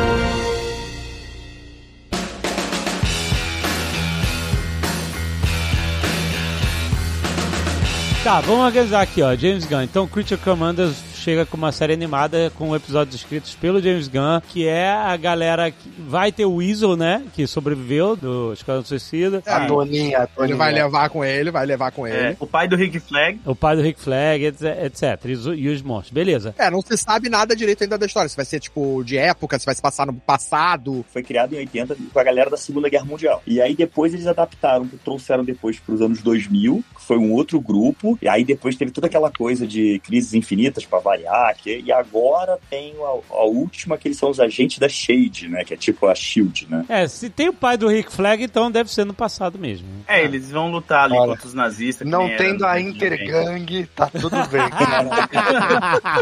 aí, beleza. Aí, série da Amanda Waller. Que a princípio eu penso assim, caraca, tem alguma coisa aí, mas aí eu lembrei, estamos falando da Viola Davis, então tem. A gente tá falando de uma série de é, 24 horas, só que focada no diretor da CTU. É isso. É, é, cara, ela, ela, ela entrega demais. Eu não, não sei nada sobre a Amanda Waller, enfim, mas só o que a Viola entregou. É, é só o que você precisa saber. Não, não, eu sei o que eu vi nos filmes, é isso. Não, não, nos O, quadrinhos. o é- Samuel quadrinhos Jackson ela- ela- chamaria ela de Bad Motherfucker. Nos quadrinhos, ela seria a mulher mais poderosa da Terra em relação à defesa, projetos, assim. Sim, sim. É a mulher dentro do governo, de todos os governos, assim. A, a mulher é o Caraca, Tolstói do manga, sabe? Perdi a aposta aí, o Rex demorou uma hora pra falar nos quadrinhos, cara. Mas então, é, cara, é, é maneiro. Eu, eu fiquei empolgado, porque ela é foda pra caralho. Ela entregou demais a personagem. Que eles devem focar nela, deve, vão focar, se, se for continuação de Peacemaker direto, não, vão focar em toda a merda que aconteceu, né? De, de revelarem a porra toda. É, porque o problema da série é que você dá um downgrade de personagem muito grande na série, entendeu? Ali na série, ela tá tipo assim, primeiro ela trabalha pro governo no filme, do Esquadrão Suicida 1, quando ela aparece. E depois, no- na série do Peacemaker, ela tá como chefe de um presídio de segurança máxima pra pra vilões, assim, muito secundários. Porra, assim... Ela não tá o- como chefe do presídio. Ela toca um downgrade bem grande ali. Não, mas que downgrade? Ela não, ela não montou. Ela pra- aparece no primeiro Esquadrão Suicida. Primeira vez que ela apareceu. E no 2 também. Não, eu sei, mas a primeira vez que ela apareceu no Esquadrão Suicida, o que, que ela faz? Ela vai, acha um monte de prisioneiro e transforma no Esquadrão Suicida. É claro que ela tá enfiada na, na, na prisão de super seres. Ela fez o Esquadrão Suicida da prisão. E querendo ou não, não precisa- no, no Black Adam, né, ela até fala pro Black Adam, ó, se eu quiser eu chamo o super-homem aí, ele Então, no Black bosta. Adam, eles dão uma subida nela. Ah, no, no Black Adam, ela tem Cara, um poder na que série, não a mostra na série. Como não? Na não, série cara, ela. na série ela é um presídio normal, cara. Ela tá num presídio, os caras dão uma porrada na cabeça dela. No, é um bando de cara ali trabalhando numa salinha sem uniforme, sem nada. Mas não é um presídio, prédio, cara. Aquilo é a sala onde aquela galera que tá com ela, que são as, as pessoas que trabalham ali naquele departamento. Cara, ela foi a vice-presidente obedecer ela, dos né? Estados Unidos. Você tá entendendo? Ela já foi a vice-presidente dos Estados Então, Unidos. Rex, mas acho que Não esse- no filme do Esquadrão Suicida. Então, mas isso Você é não tá mostrando o futuro dos quadrinhos, cara. É. Isso é uma coisa que a série pode abordar, de repente, tipo um House of Cards da Amanda Waller, tá ligado? Isso Ela, ia ser muito bom. ela subindo ali no, in- internamente É, no governo maneiro. até chegar, sei lá, vice-presidência É. ou, ou ministra da defesa, sabe? Umas paradas assim. Por isso que eu tô apostando nessa série se for escrita dessa forma, entendeu? Eu Acho que imagino seria que a maneiro. série vai seguir um caminho de tomar conta de danos, porque ela vai ter a imagem dela ferrada pelas coisas que aconteceram na primeira temporada, e vai ser ela tentando resolver o problema e limpando a barra dela, ao mesmo tempo galgando ali poder, juntando outra galera pra fazer isso pra ela. E a série vem do, do cara do Watchmen e o de um cara do, do Patrol, né? Então, É, Ah, pouco da, da série Watchmen? Porra, aí é hein? Da hora. é, da série do Watchmen, entendeu? Então são é uma galera boa que tá escrevendo essa série, que tá por trás da série. E, como não foi anunciado nada de Peacemaker segunda temporada, não por enquanto, né? Eu acho que vai ser meio isso. Se bobear ele, vai aparecer na série dela. Eles já confirmaram que Peacemaker 2 vai ter uma segunda temporada, assim, lá atrás. Não, Não, agora. lá atrás, lá atrás. Agora, Mas não tá agora, não tá nesse schedule do James Gunn, entendeu? agora não mais falado. Eu acho interessante a essa história não ser a série do Peacemaker. Eu acho um modelo muito interessante. Teve os filmes do Guardiões, aí teve o filme, a série do Peacemaker, aí vai ter a série da Amanda, depois, sei lá, tem outra do Peacemaker. Eu acho uma maneira legal de contar a história desse núcleo. É, porque você não sabe? precisa focar sempre no mesmo É. personagem. Exato, É, porque às vezes legal. você esgota o assunto, a história, fica É. repetitivo, aquele negócio do cara sempre fazer salvar o dia. Começa piadista, depois se fica uma coisa meio, meio mole, meio, meio barba de tijolo, aí no final salva o mundo, sabe? é? Então é uma maneira de contar uma história de um núcleo zoado, né, esquisito, e, e que no final se cruza o tempo inteiro. Pô, acho uma, uma- Se eles seguirem esse caminho, acho que pode Foda. ser Não. super bem sucedido, sabe? E a série dela, ela pode ser mais séria assim mesmo, porque a Amanda Waller é bad blood mesmo, cara. É, É, e- sangue e tem- e tem um E aí você, que- aí você imagina, a gente tem uma série, um- uma temporada que foca totalmente nela. Mas, de repente, não dá pra fazer uma série de cinco temporadas só de Exato, Amanda Waller, sabe? Então, fala uma temporada focadaço nela, intriga, caralho. De repente muda pra outro foco, sacou? Mostra Então, lá. isso eu imagino um que deve seguir que esse caminho, que é você focar nela agora, até ela galgar novamente o poder que ela vai perder por causa desse caos todo. E aí a próxima, cara, a gente volta pra equipe, volta pra nova missão que ela vai mandar alguém fazer. Isso, volta aí dá pro pra lá novo na vilão frente, volta vai pra ela de contratar. novo. Eu acho legal pra É. caramba, cara. Bem- Você vai focando É bem mais interessante. no, no- no caminho que a história vai te levando. Mas aí eu me pergunto, que a gente tá falando de Amanda Waller, de Peacemaker, Esquadrão Suicida e tal, mas e aí? Isso aí vai ser Elseworlds ou, ou a gente vai ver uma nova Amanda Waller, né? Porque É, cara, como é a mesma atriz, eu acho muito difícil ser Elseworlds, cara. É. Também é porque o- os rolês de Amanda Waller estão na mão dele, né? É, e os rolês do James Gunn é tudo do DCU, né? Então, mas gente, olha só, no Peacemaker, no final a gente vê a Liga da Justiça do Snyder. Então, ele vai manter, provável, o que, o que eu imagino que pode acontecer? Quando rolar lá o Flashpoint. Flashpoint, a Amanda Waller vai continuar sendo a Viola Davis. O Peacemaker vai continuar sendo o John Cena. É, não vai largar o John Cena nem fudendo, não É. vai. Não, não vai, mas aí vai ignorar essa história toda que a gente já viu antes. Sim, Pois porque essa é, história mas- toda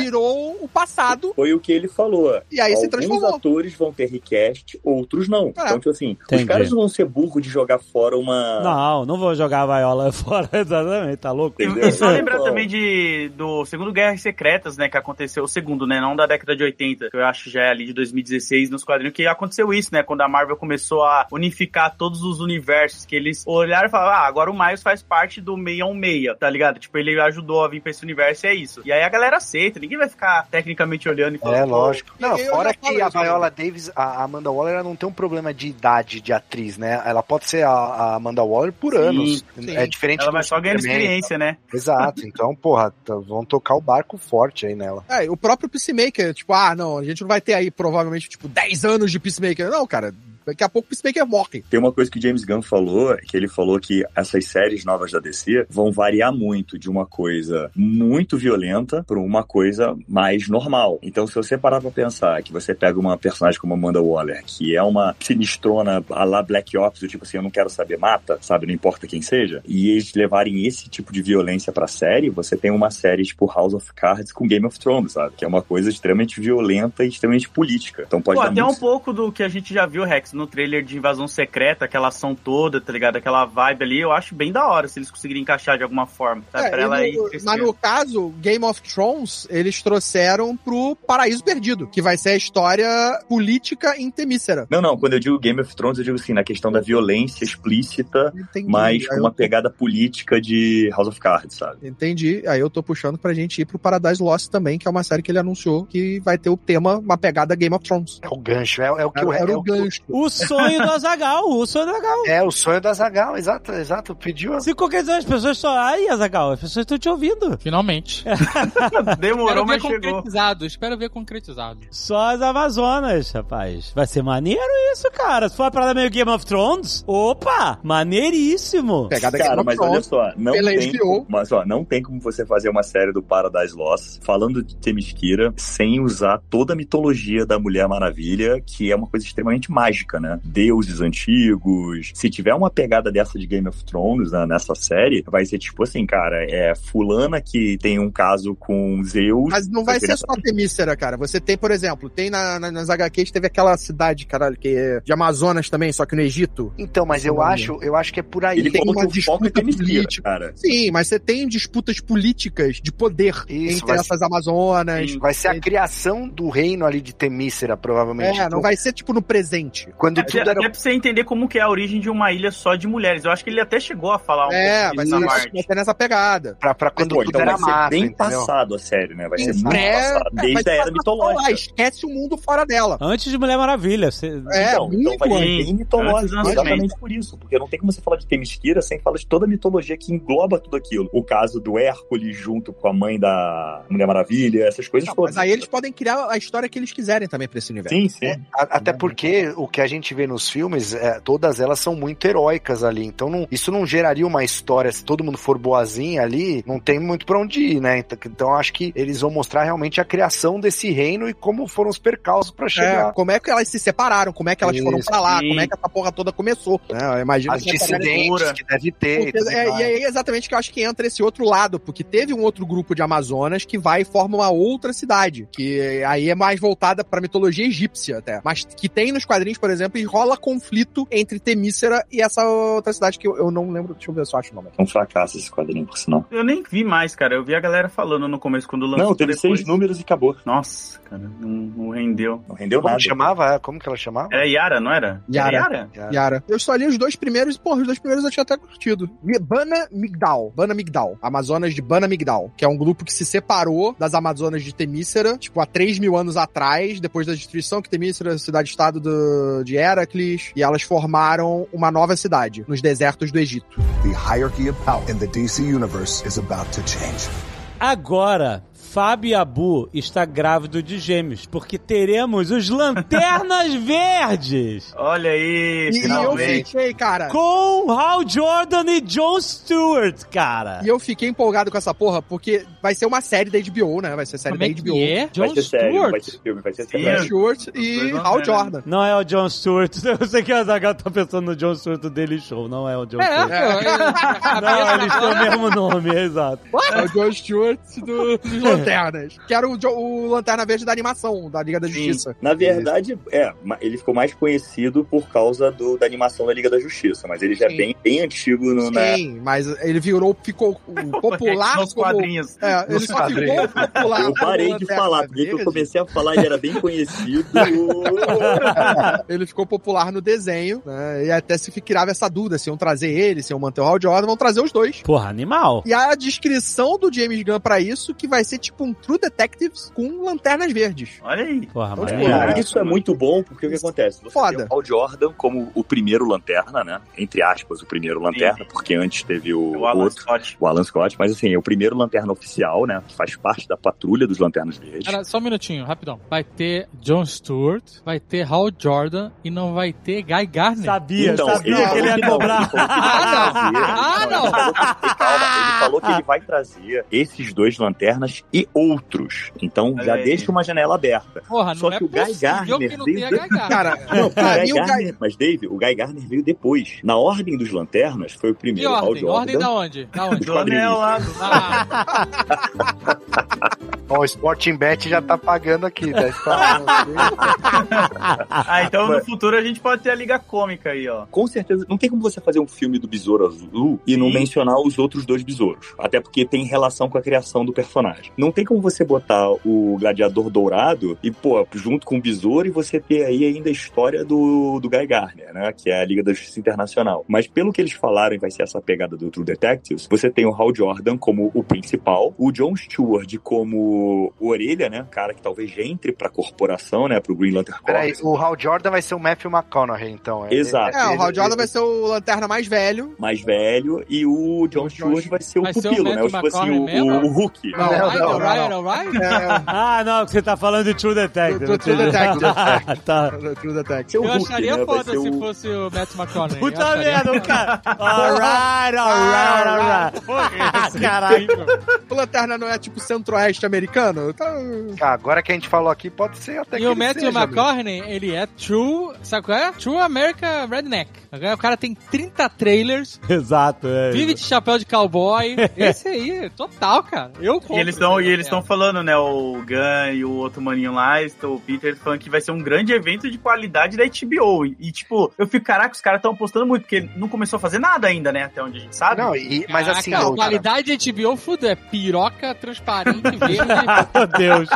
Cara, vale lembrar que o Lobo nos quadrinhos já foi um Lanterna Verde e ele fez um pirocão de luz. O cara, é sério que você fez isso? O Lobo é muito zoado. Ah, meu Deus.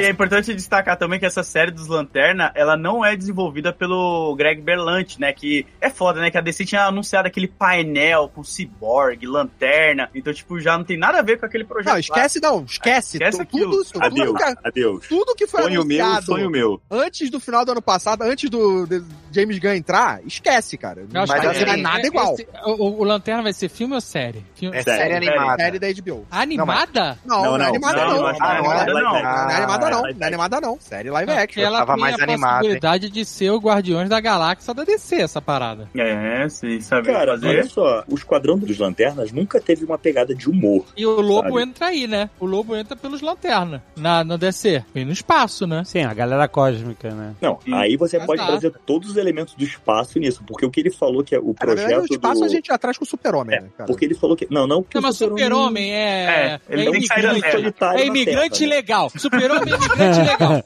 Ele não tá no rolê do espaço. Não Ainda tá, mais vai ser tá. jovem super-homem. Ele fica na Terra. Super-homem é É, local, até porque é o isso aí. Ele tá juntando é. dinheiro pra voltar pra mandar pra família, sacou? É? Não, até porque o super-homem tá limitado à Terra por causa do Sol Amarelo. Então, tipo assim, ele saiu do Sol Amarelo e perde a força. Então, realmente, ele é super poderoso na Terra. Acabou. Agora, os É, se Lanternas... você parar pra pensar, então o Superman, a Supergirl é mais kryptoniana do que ele, né? Porque ele só nasceu em Krypton e viveu a vida toda na Terra, né? Ah, sim, Nunca não, Supergirl é kryptoniana muito mais que ele. Ela tem... É, o- A Kara-El, quando ela veio pra Terra, ela já era adolescente. O Superman É. fala porta, fala. é, Ele fala alright, alright, alright. Alright, alright. Super-Homem deve ter vários trailers espalhados ali pelo Kansas. É, ele é do Kansas, né, cara? Agora, o que ele falou dos Lanternas, que é legal, que ele falou que a série vai ser focada nesses dois personagens, né? Tipo assim, o mais velho e o mais novo, né? E eles vão estar investigando algo que vai acontecer, que vai ser o plot que fecha todo o arco do primeiro ano, que eles vão descobrir alguma coisa ali que vai desvendar, ou vai ser uma coisa, um grande vilão, ou uma, alguma grande Olá. crise, que na DC tudo é crise, muito grande. Eles é que vão ser os caras que vão explorar esse lado, porque como eles são patrulheiros do espaço, eles podem estar em qualquer canto do universo, com outros lanternas. Aí entra a minha teoria do que qual vai ser esse grande vilão, Um né? Brainiac, talvez, sei lá. É, eu tô achando que vai ser o Brainiac até pela presença do filme Supergirl. Hum. Filme da Supergirl do Woman Caraca, of o Tomorrow. Caquinho tá o rei do gancho hoje, hein? Porra, que pariu. Mas é legal, gosta, hein? Gosta de Brainiac. Não, o Brainiac, o Brainiac precisa. Ele, ele merece, cara, ser um puta vilãozão, cara. Vocês sabem que o Brainiac é o personagem da DC mais cagado que existe pra, pra franquia de filme, né? Porque já é a quarta vez que eles tentam trazer o Brainiac com sucesso pra filmes e não dá certo, né? Eles tentaram trazer na, na época do Christopher Reeves, não deu É. certo. Tentaram trazer como vilão do filme do Superman Returns, não deu certo. Aí era o vilão do filme que o Tim Burton ia fazer, não deu certo. É verdade, é a tem uma maldição no James Gunn vai tirar a maldição, pô. Maluco, se o James Gunn, eu não sei se ele é ousado esse ponto, cara. O quê? Vai tirar, ele vai tirar. Porque se ele fosse ousado esse ponto, esses filmes do, do universo separado, Elsewhere, sabe qual é? É. Elseworlds. Elseworlds, se ele fosse ousado mesmo. É pro James Gunn isso aqui. Tô falando diretamente com o James Gunn. Depois vocês botam aí no, no chat GPT que traduz. se você se garante, James Gunn, se você se, se acredita, você tem que fazer um filme standalone do super-homem com Nick Cage. Ah, pronto. É essa a entrega que a gente quer ver. É essa entrega que a gente quer ver. Eu não Pera, quero a não, gente David. tem, a gente Eu. Eu quero, eu Eu quero, eu quero. Vocês não viram Eu aquele... quero ver esse filme, eu quero Nicolas fucking Cage. Cara, eu amo o Nicolas Cage, mas eu Fazendo não quero nunca ele de super-homem, cara. É um pesadelo a imagem Não, daquilo, eu quero cara. ele de super-homem, cara. Eu Bota um filme louco do James Gunn, Nick Cage de super-homem. É isso que eu quero. Ah, ele ele vai fazer Eu- isso, cara. Eu acho que a única homenagem que o James Gunn faria seria colocar o Nicolas Cage como Jorel. No máximo. Não, aí, aí não, aí não. Aí, Não, aí, pô. aí, aí eu nem aceito. Se eu fosse o Nick Cage, eu não aceitava. Coloca no filme do Flash essa porra aí, então, Não, vai. Coloca cara. no filme do Flash. Filme do super-homem, quando abre assim, sobe a capinha, não sei o que lá, vira a câmera, Nicolas. Puta que De mullet ainda, igual ia Cara, ser lá. Posso Nossa, ser honesto? lota o cinema de É uma do- maneira. do- Cara, eu vou do- assistir sentado na escada, que não vai ter lugar. Esse filme não é do James Gunn, né? O Flashpoint já tá pronto, né? Mas o, o que eles falaram do, do Flashpoint que eles vão mostrar todos os personagens que já incorporaram os heróis de alguma forma. Aí. Então vai aparecer o Super-Homem do Christopher Reeves, o Batman do Adam West. Então, tipo assim, se tivesse ousadia pra colocar, seria aí, no Flashpoint. Eu quero que compre a parada. Eu não quero assim, faz uma brincadeira. Eu não quero brincadeira, um easter egg. Eu quero falar assim, toma, o cara pagou a dívida dele, não deve mais nada pra ninguém, pra nenhum credor, tá aí fazendo o filme direito, toma ali um super-homem. Vamos ver onde você Os vai. caras demitem o Henrique Cavill e o Ah, vou te Nicolas Cage na mesa. Imagina isso. É o plano de 10 anos do James Gunn acabando em um, né, cara? No primeiro ano acaba, né? Você fez a gente tirar o Henry Cavill daqui pra colocar o Nicolas Cage. Ele é isso É, mesmo, pode botar fé. The hierarchy of power in the DC universe is about to change. Mas voltando no Brannick, eu acho até interessante o que o Kakin tava falando, porque como ele falou que os universos de jogos, séries, vai estar tudo conectado, o jogo que tá pra sair do Esquadrão Suicida, que tá todo mundo hypado, o grande vilão é o Brannick também, né? Então, É. quem sabe no futuro, de alguma forma, eles acabem conectando com isso daí também, né? É, e, e aí, porra, como eles falam que essa coisa dos lanternas vai ser o grande vilão, você tem o filme da Supergirl, Sim. porra, é, é muito fácil trazer o Brainiac como esse vilão. né? Supergirl é a, é a cara, é isso? É, a Cara, cara Zor-El. Cara, Zora. Zorael. Zorael. Que vai. Não, Zorel é o pai dela. Cara, Zorael. Zora é a mãe, é isso. Você sabe a etimologia dos nomes kryptonianos? Ou... É. Da família El, sim. É, é- não, é cara Zorel mesmo, né? Não tem o A, é, é Zor-El. Puta, ele podia trazer o Nicolas Cage como Zod. Zod, tá aí essa foda, hein? Caraca, Davi, esquece essa porra do Imagina ele de decotaço, assim, que nem as camisas do Renan. Pega a camisa emprestada do Renan. Já vai ter o! Nicolas Cage como Drácula. Nossa, Vai ser cara, bom pra caralho, não. Caquinho. Vai ser bom pra caralho, vai ser bom pra Vai caralho. foda, Vai vai ser bom pra caralho esse filme. Então, Mas o que o Kakin tá tentando falar tanto da Supergirl é porque a cidade dela, né? Que o Kakin tá tentando horas aí puxar Ah, o ele, ele gancho. deu uns três ganchos já dela aí. Porque a Supergirl, a cidade dela, o Bernie que tem lá a coleção, né? É uma coleção? É Eu a cidade de Argo. É. Isso. E aí tem ali, tem um, o Krypton, acho que também vem de lá, né? O cão. O cão também vem de lá. Aí, Aí esse eu quero ver. toda. Aí esse eu quero ver o Cripto. E- esse tem que ter o cachorro dela. Porra, um dos melhores, o filme divertidíssimo da DC, o Super Muito Pets. bom mesmo, cara. Mas já eu, tem eu atriz pra fazer a cara. Ainda não. Não tem Ainda atriz pra Não, nada. eles não definiram ator nenhum ainda. Inclusive Eu o acho que ainda Gunn tá disse... cedo pra definir tudo isso. Não, né? o James Gunn ele comentou que como esse universo, né, vai utilizar o, o cara vai ser a voz do game, vai aparecer na série, aí vai aparecer nos filmes, é um contrato que. Hollywood não tá acostumado a fazer, então não é tão fácil amarrar essas paradas, entendeu? Então ele tá, e essa foi a justificativa que ele deu pra não anunciar nenhum ator, né, por enquanto. É, até porque, cara, o primeiro filme tá mar- anunciado pra 2025. Pois é, cara. né? É, ainda tem bastante tempo, tem mais de dois anos e meio aí. Não. Nossa, eu Não, errei Tem mais de tudo. dois anos. É, 2024 vai ficar um vácuo aí de Ah, DC, tem, né? Não tem, Joker nada, é né? pra É. que ano? Então, Joker é pra dois- ano? Joker é pra. Então, ano que vem a gente tem Joker, eu acho. Ah, Nossa, tá bom. e vai ser musical, né? Olha, o Logan Ah, falou pô. com desdém agora. É, né? falou É. com o Disney, falou com o. Disney. Você sabe que eu, eu, suave. eu acho que esse filme vai ser musical só pra virar coisa na Broadway, hein? Pra virar coisa na Broadway. Pra virar show na Broadway. Coisa na Broadway. É, a parada é, a gente, todo mundo tá assumindo, né, que a Lady Gaga tá no filme pra ser a Harley Quinn. Não, não teve um anúncio oficial, mas porra, Ela tem provavelmente. cara de. Harley Quinn mesmo, ela tem cara de Harley É. Quinn. E, cara, ser um musical não vai fugir muito do que foi o primeiro filme, não. Porra, eu vou te falar, ela de Harley Quinn no, no universo Elseworlds do Joker é foda pra caralho, mano. Pra caralho, pra caralho. Acho que vai ser, porra, esse filme eu, tenho uma expectativa muito boa. pra A ideia é boa, a ideia é boa mesmo. Vamos ver. Ah, você vai começar a tirar o, o escorpião do bolso e querer contratar essa galera pra levar público. E aí, Mas né? é, é bom, cara. essa um- história, essa história dela de Harley Quinn no filme musical é muito boa, porque ele tá no hospital psiquiátrico, né? Se ela for a Harley Quinn, ela é a terapeuta dele. Então toda a parte musical pode ser dentro da cabeça deles. É. Sim, Puta, isso exatamente. É É incrível, cara. É sim, sim. É, mas aí a gente tem que ver, porque é o seguinte, esse é um filme de transformação, né? Da mesma forma que o primeiro filme do Joker foi a transformação do Arthur Fleck pro Coringa, esse é o filme que vai mostrar a influência dele nela, A gente porque... não sabe, a gente não sabe. Não, É, porque a ah, história da Arlequina é essa. Ela A gente é não sabe Aonde? é a- Aonde? A história da Arlequina aonde? No desenho animado. No desenho animado. No desenho animado. Batman Animated. Do Bruce Timm. Aí, dessa vez ele. Quantas você apostou, Dave? 10 vezes? Quantas? Mas a grande parada é, a gente nem sabe ainda qual é o papel dela. Não tá confirmado. Mas, né? Mas, é, mas se for esse o caminho, faz muito sentido. Faz muito cara. sentido, faz muito sentido. Pra caraca. Então, por isso que eu acho que vai ser um filme de transformação. Da mesma forma que ele foi do cara pro psicopata, vai ser da psicóloga pra psicopata. E aí esse musical pode ser uma coisa na cabeça dele, mas ele seduz ela. Ela fica apaixonada por ele. É ela que tira ele do Arkham, sabe? É ela que vira a- essa relação tóxica que ele bate nela, joga ela da janela e ela continua voltando pra ele sempre. Então tem essa relação doentia dos dois. Então acho que a série vai mostrar esse outro lado. Vão focar nela, Aí, sabe? cara, é Eu, transformação. eu não tava conseguindo entender o caminho que esse filme ia levar, né? Quando falaram que era musical. fiquei, É que esse- Mas é que agora esse- eu consigo enxergar um filme maravilhoso já. Já tô na Aí, fila ó. do cinema. Porque esse, esse cara. Imagina eu- o Joker todo perturbado olhando e ela viajando na cabeça dela, rolando mó musical foda. E eles lá na salinha. Puta, muito maneiro. Porque assim, Rex, esse Arthur aí, o, o, o Joaquim Arthur. Fênix, Arthur ele,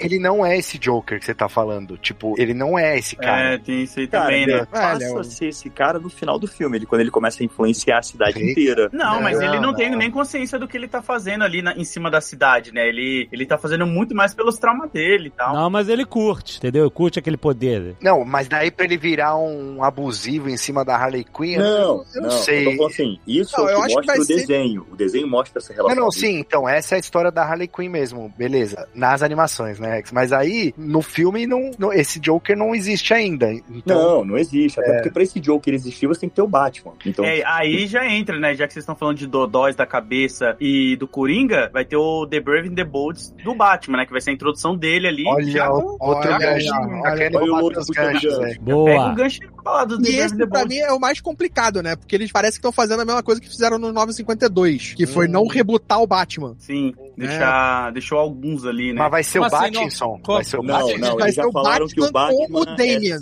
é, é, o Batman vai ser selo próprio, não vai fazer parte desse universo Não, de não, 10 não, anos da Jackson. DC. Brave Não. the Bold, não. Brave Não, não, falando do. Batman, o, não, o, o Marcelo falou Ah, assim, se vai ser o. Battinson. Do, Não vai ser o Não, não, não vai ser não. A ideia do vai ele ser já o vai estar Ah, com... tá, tá, tá. O- Mas É, não vai ser o Batfleck também. Não, Não, não, a, a última É postagem que o James Gunn fez no Twitter dele falando sobre isso é que ele falou que ele quer que o Batman seja pelo menos uns 10 anos mais velho que o Super-Homem. Então, tipo, se eles pegarem um Super-Homem de seus 25 anos, De o Batman novo tem seus ideia? 35 anos, De entendeu? novo com essa... É, eu não gosto muito dessa ideia. Até porque vai ser baseado no quadrinho do Grant Morrison também, né? E aí o Batman já vai vir com um boneco também. Ele já vai ter um filho ali, que é o Damian. É, e a gente vai ver esse rolê outra do... coisa, calma, calma, calma, Eu adoro esse termo. Adoro o boneco. Ô, Dave, você viu o que ele vai fazer, né? Já meteu um pai solteiro aí no... É, Já exatamente. Ah, é verdade. Pedro Pascal vai ser o Batman. Não. Nossa, Então, a, a ideia dele. o Batman é ridículo, o Batman de bigode, pô. O problema só desse Batman que ele, Ele tá vai falando- maquiar em cima do bigode, igual o César Romero. Não tira o bigode. aí eu respeito, eu respeito. O problema desse Batman do Grant Morrison é que é o Batman não é o Batman? É o Dick Grayson. O Batman tá morto nessa série. Mas botou E- a capa é Batman, cara. Não, É, não, não, sim, sim. E o Damian, ele passa a ser o novo Robin junto com o Dick Grayson. Então, Cara, tipo até o assim, Ben Affleck foi Batman, Rex. Mas, ô, Não, não, eu Mas, ô, é, Rex, tipo eu assim, acho interessante lembrar que, tipo, o James Gunn ele falou que o Damian, que vai ser o Robin, vai ser o nosso Robin favorito, que é um filho da puta assassino. Eu Não, acho esse é o muito... Batman. Não, esse é o Robin favorito dele. Esse é o meu Robin favorito, é dele. Ele falou isso. Esse é, o meu Robin favorito. Então, aí eu acho que a linha que ele vai seguir vai ser muito mais a do God of War, daquele pai mais tranquilo e o filho querendo desbravar o mundo, mata mesmo, olha o poder que eu tenho. Herdeirinho, né? O filho É, merdeiro, o- né? É. Não, Não, filho é de porque- herdeiro do que... é porque você Peraí, tem que peraí, eu entender... fiquei, com- eu fiquei um pouco confuso aqui. A gente vai ter um filme que vai ter o Batman, vai ter o Bruce Wayne, vai ter o Dick Grayson como Robin, e a gente vai ter o filho do Batman, o Damian, é isso? Não. Isso. Não, porque ele Não, falou foi o seguinte. o Damian é o Robin. Cada um respondeu uma coisa. Não, o Não, Damian é o é o Robin. O Damian é o. Robin. Não tem Dick Grayson, ele não falou nada. Não, cara, mas ele só. falou que vai ter Gente, Bate-Família. Então você ele vai falou- ter provavelmente um Dick Grayson como o Asa Noturna. Ah, você sim. provavelmente tudo vai bem. ter um Tim Jason Drake. Todd, como- às vezes. O Jason Todd pode provavelmente já tá morto. Tá esmagadinho lá, coitado. É, tá morto. É, o Tim Drake você usar... pode ser um Robin vermelho. Pode, você po- vai ter a Bate-Família. Vai É existir porque pra você usar o Robin, cara, não tem jeito. Se você tá usando o Damian como Robin, você tem que lembrar que tiveram outros Robins antes. Exato. Antes de outros Robins, você tem aí o Dick Grayson, Jason Todd, você tem o Tim Drake e depois você tem o Damian, na sequência dos, dos garotos que foram o Robin. Damian ser Robin é uma parada inaceitável. O Damian ser o Robin é uma coisa, é um legado de pai e filho que eles quiseram colocar ali. Cara, pensa nisso, cara. Que pai que vai transformar o Que filho merda, né? vigilante? Esse é o mas problema. Porra, de legado o é não esse? Mas aí, transformando David, ele no só. vigilante. A parada do Damian é que ele é treinado Mas foi a avô. mãe, né? Então, a história do Damian vem muito antes. Ela vem de uma história chamada Filho Da do onde Demônio. mesmo que vem essa história? Agora você se ferrou, Rex. Tá bom, vem dos quadrinhos. o Damian, o Damian surgiu da seguinte forma: o Batman é obrigado a se juntar com o Hazal Ghul pra pegar um terrorista. E nisso ele tem um caso com a Talia, que é a filha do Hazal Ghul. Ela engravida. Aspas do Batman. aqui, peraí, aspas. O Batman ele transa vestido de Batman no quadrinho, porque em todos os quadros ele não tira a parte de cima Não da tira a máscara. máscara, é verdade. Exato. Porque senão ele brocha. É, é, ele brocha. é. O Batman manda Loriano, maluco. E aí ela tem um filho, só que tipo, você dá a entender que no atentado lá o garoto morre e a mãe pega o garoto e bota num monastério pra ser adotado. É assim que termina a história do filho do demônio. O Batman acha que ele perdeu o filho, ela fala que perdeu o filho, ele segue a vida, aí o Damon é entregue pra um orfanato. Bem aí ausente, anos depois, acompanhar a Grant gravidez foi bem ausente também. É, Isso aí, tô- aí, anos depois, o Grant Morris pegou esse gancho do filho do demônio e trouxe essa história, que o Hazal Ghul pegou o filho do detetive, né, como ele chama o Batman, e falou assim, cara, você é o próximo na minha linha de poder, então eu vou te treinar desde cedo pra você ser um da Liga das Sombras. E aí o moleque passou por um treinamento de ninja, de assassino, tanto que o Damian, quando ele vem pro universo do pai, né, quando ele vai apresentado como filho do Bruce Wayne, ele tem uma katana, uma ninjatô, né, e ele mata as pessoas com shuriken, ele é um assassino mesmo, sabe? E aí eles Ninja, ficam isso aí tem tentando que, tá- tem que atualizar esse negócio de ninja, cara. é, e aí, tipo, é, que é dá ninja Tô, né? O cara tem que fazer o treinamento de MMA, maluco. Não é de ninja. Que porra é essa? E aí o moleque é um assassino, assim, ele é um, ele é um assassino da Liga das Sombras, assim, o segundo em comando do Hazal Ghul e tudo mais, assim, só abaixo da mãe. Então, o garoto tem essa história toda ligada com ele, por isso que o moleque é um assassino foda, sabe? Um ninja foda, é por isso. Você tá Assassino, passando ninja pano não. Pro Batman, aí. Você tá passando pano pro Batman que foi ausente aí com a criação da criança. Recebeu ele já assassino e, e- e- e em vez de falar, não, filho, vai, vai, vai pra escola, ele transformou ele no Robin. Cara. ele bota esse garoto na escola, ele mata toda a escola. Ele mata os É, professores. sem falar que o garoto também, o Damian, né, ele passou por uma... Psicóloga, cara. Não, vários estágios Há de quantos evolução. anos o Damian tem? Porque a gente tá chamando de garoto, o cara tem 37 anos. Não, acho que ele Não, tem uns tem 11, não é? 13, O 12 Damian tem 13 12 anos. O Damian tem 12 anos. Tá na Nossa, a história ainda. é toda errada, toda Então, errada. só que ele tem 12 Porra, mas aí, anos, cara, mas aí a gente já tá todo errado desde o primeiro Robin. E o Damien ele tem vamos- 12 vamos- anos, mas ele foi aprimorado geneticamente, entendeu? O Hazal Ghul aprimorou o garoto. Nossa. Então o moleque é praticamente um experimento pra se tornar, assim, um, além de ser uma máquina de matar, excelente e eficaz em inteligência, combate, percepção e tudo, entendeu? Por ele isso é que eu falo do, do God of War, porque aí a missão do Batman vira em ensinar ele a não matar e aprender a perdoar as pessoas más, sabe? Só fazer a justiça, assim, não precisar matar. Só que quebrar vai- na porrada, né? Não mata. É. Só faz o cara comer através de um canudo o resto da vida inteira, né? Isso. aí tá suave.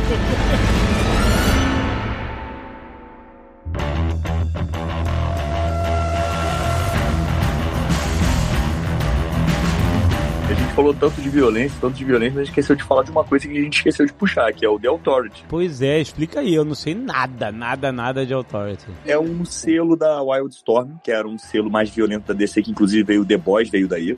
É um grupo de super-heróis estilo Liga da Justiça, que foi uma série fechada, era um universo Boys é fechado. DC, né? É, Ele foi comprado, né? Ele começou É, na foi- Dynamont. Ele engano. começou na Dynamond, aí foi pro selo da Wildstorm, que é esse selo mais agressivo, né? Que é mais violento. Que a DC comprou em 99, é isso? Isso, a The Authority, a The Authority é de 99 também. Criado pelo Jim Lee, não é? E tudo. O, não o The Não, Authority, não. mas Wild, o... é, a- a- o Jim Lee fez o Wildcats, que tem personagens. Pera aí, o Wildcats é da DC hoje? É, do Wildstorm. É. É. Sério? Wildcats não era Im Image Comics? mas não é mais, é tudo DC. Nossa. E tem que lembrar que o Jim Lee foi, né, pra DC. E ele virou É. uma, uma, uma figura muito forte lá dentro. Tipo, material de publicidade é vendido com a arte dele e tudo. E aí, Sabe. automaticamente, alguns personagens também foram. A DC comprou em 98, né, pegou os direitos em 98, que eram da Image, que ficou de 92 a 97 na Image. Caraca. E aí The Authority é isso, é um grupo de super-heróis que faz meio que uma paródia com alguns personagens como do- da Liga da Justiça, né? Você tem o É. Apollo e o... Pra variar, né? Pra variar. né? Isso, é. você tem o Apollo, que é exatamente um super-homem, que é casado com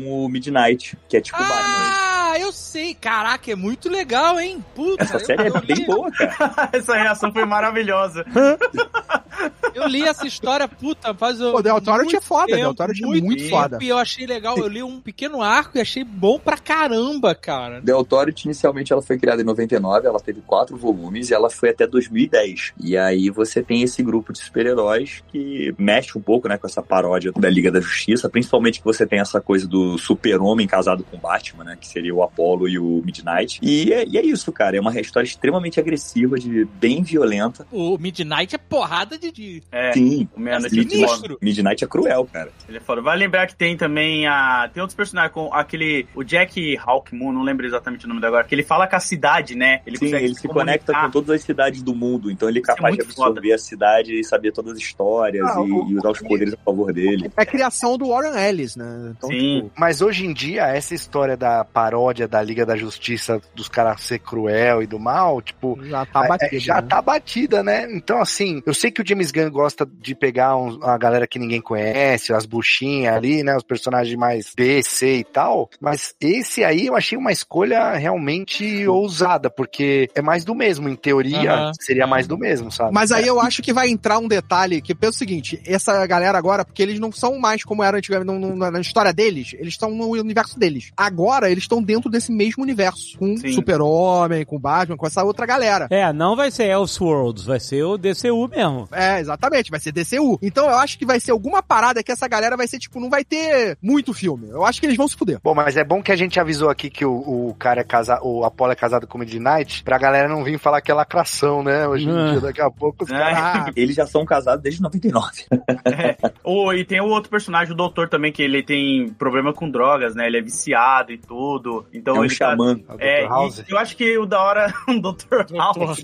É, é por isso, Load, que eu acho que vai- é aí que ele entra, o James Gunn entra, quando ele fala que vão ter histórias que vão ser extremamente violentas. Porque, assim, não tem como fazer um filme do Authority que é praticamente o mesmo nível que a gente conhece hoje do The Boys. Não tem como. Os caras não estão ali pra prender ninguém. Os caras matam. Não tem como você escrever isso de uma forma sutil e mostrar isso no cinema de uma forma sutil. Agora eu concordo com o Marcelo. Essa coisa de super-homem mal, mal, todo mundo mal.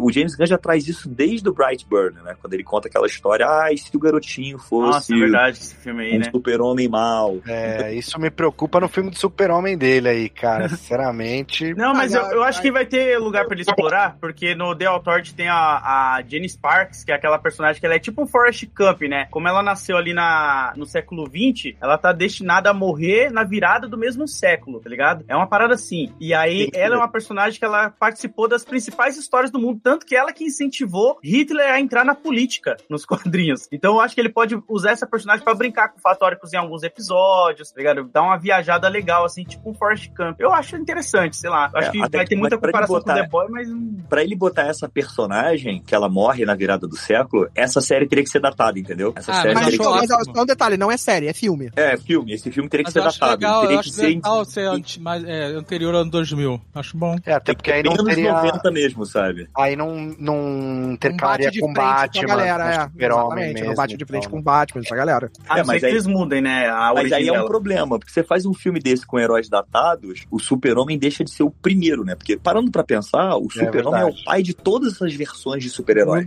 Aonde, Rex? no universo.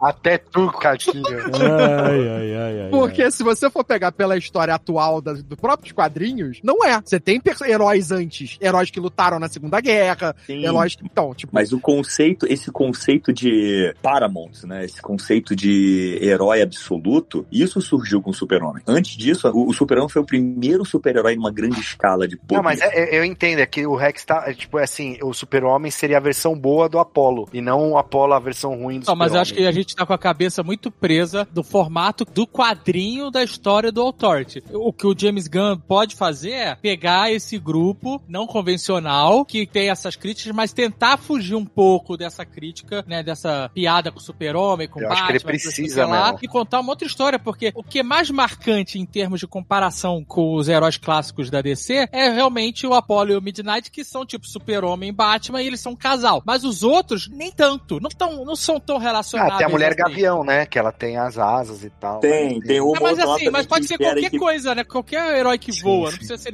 necessariamente a É, mas tem, a engenheira, a engenheira no Authority é meio lanterna verde, porque ela gera coisas, de, ela cria coisas. Então, mas ele pode ajustar isso. Eu acho que pode dar uma história muito legal, sabe? Eu acho realmente. Sim. Tanto que eles juntaram, né, os universos, acho que em 2011, ali com os Novos 52, eles passaram a fazer parte do universo do DC tradicional, né? Porque eu acho É, que... eu não sei como é que eles encaixaram eles na história. Essa parte realmente eu não sei Pô, como é tem que aquela fizeram. história clássica do Superman versus a Elite, que É, virou esse até é foda. animação. Esse é foda. Então, eu é não muito lembro bom, se... cara. Esse é Sim, muito isso bom. Virou até aquele famoso clássico cult, né? Que a galera Caraca, virou assim. Superman versus a Elite. Superman com consciência de classe, mano. Superman narrado pelo Casimiro, né? The hierarchy of power in the DC universe is about to change.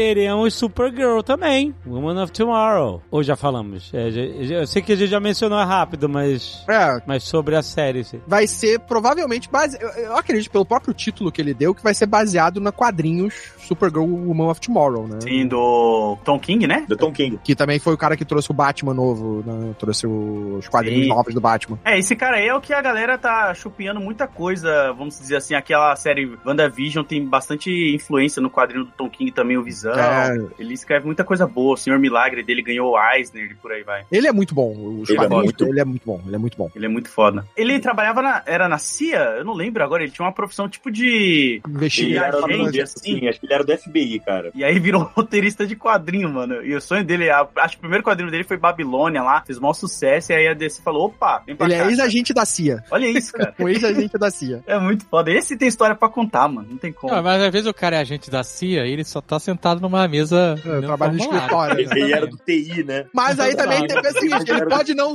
participar da ação, mas ele lê sobre todas as ações que estão acontecendo, talvez. Olha aí. Que não é já, é, o ar-condicionado, né? já é bastante Exato. coisa. Ou às vezes ele pode Bastante falar coisa. que é da CIA, da SWAT, né? Ah, isso aí, isso aí a gente Ah, vai Área 52, área 51. Caraca. né? O cara tem um broche, o cara tem um broche da CIA. eu era consultor na CTU, inclusive. Meu toque de celular era da CTU, eu peguei quando eu trabalhei com eles.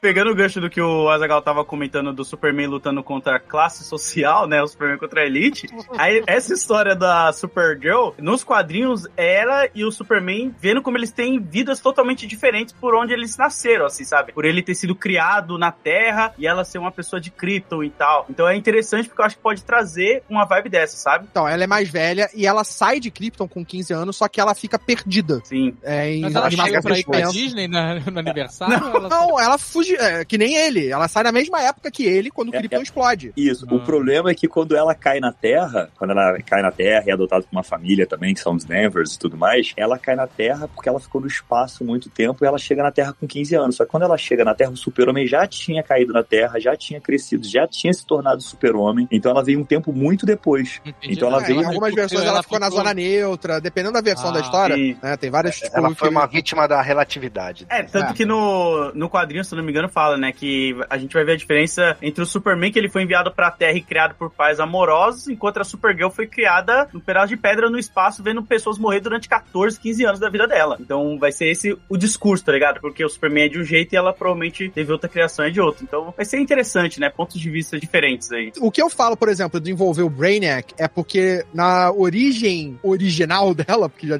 teve algumas diferenças, tá ela onde? tem. Tá nos quadrinhos. Eu me Mas- esforcei muito hoje pra não falar aí essa É. frase. Mas a gente traz que pode ter o Brainiac, porque ele é o quem ataca Krypton e leva a cidade dela embora. O Brainiac tem uma mania de colecionar cidades de um lugar que, antes dele destruir o planeta e pegar todos os recursos do planeta, Hobby, ele pega uma hobby, lembrança. de hobby que fica mais. É, e aí o hobby dele é Ele é excêntrico, né, Load? É, Ele É. pega uma cidade daquele lugar e leva com ele e depois explode o planeta. E Miniaturiza aí a cidade, que ele aprisionou é a cidade de Kandor, Argo. né? Argo. Não, não, Argo é a cidade dela. O Argo é a cidade que ela tá, que é atacada pelo Brainiac e é destruída. Se eu não me engano, o Brainiac ele leva a cidade de Kandor, que é uma cidade kryptoniana. E aí tem essa história aí, que a família dela foi destruída sobre... Ela viu o ataque de, do Brainiac lá e tudo mais. Ela viu todo mundo morrer e por aí vai. Então, ela tem um, um peso da vida dela de Krypton, de ver todo mundo morrer. A conexão dela como alienígena é muito maior do que a do Super-Homem. E isso pode render histórias bem interessantes nessa questão de ela se aceitar, ela conseguir viver a vida na Terra. Então é, é interessante e pode trazer o Brainiac como vilão, né? Pra ser esse grande vilão da história, né? Tipo, a gente começar a ter esses glimpses dele ali no Lanterna, no filme dela, e aí você ter ela meio que, tipo, sendo um. tendo os problemas dela, percebendo a presença do Brainiac novamente, pra destruir o novo lar dela. Tem essas coisas que podem ser Nos trabalhadas. quadrinhos tem mais de uma Supergirl?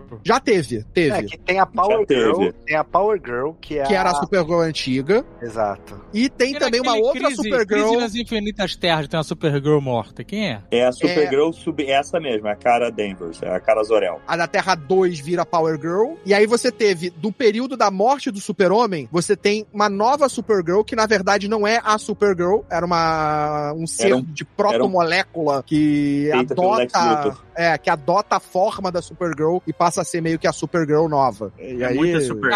Caraca, É, você falou uma parada aí que realmente, nessa história toda aí de Gunverse, e o Lex Luthor?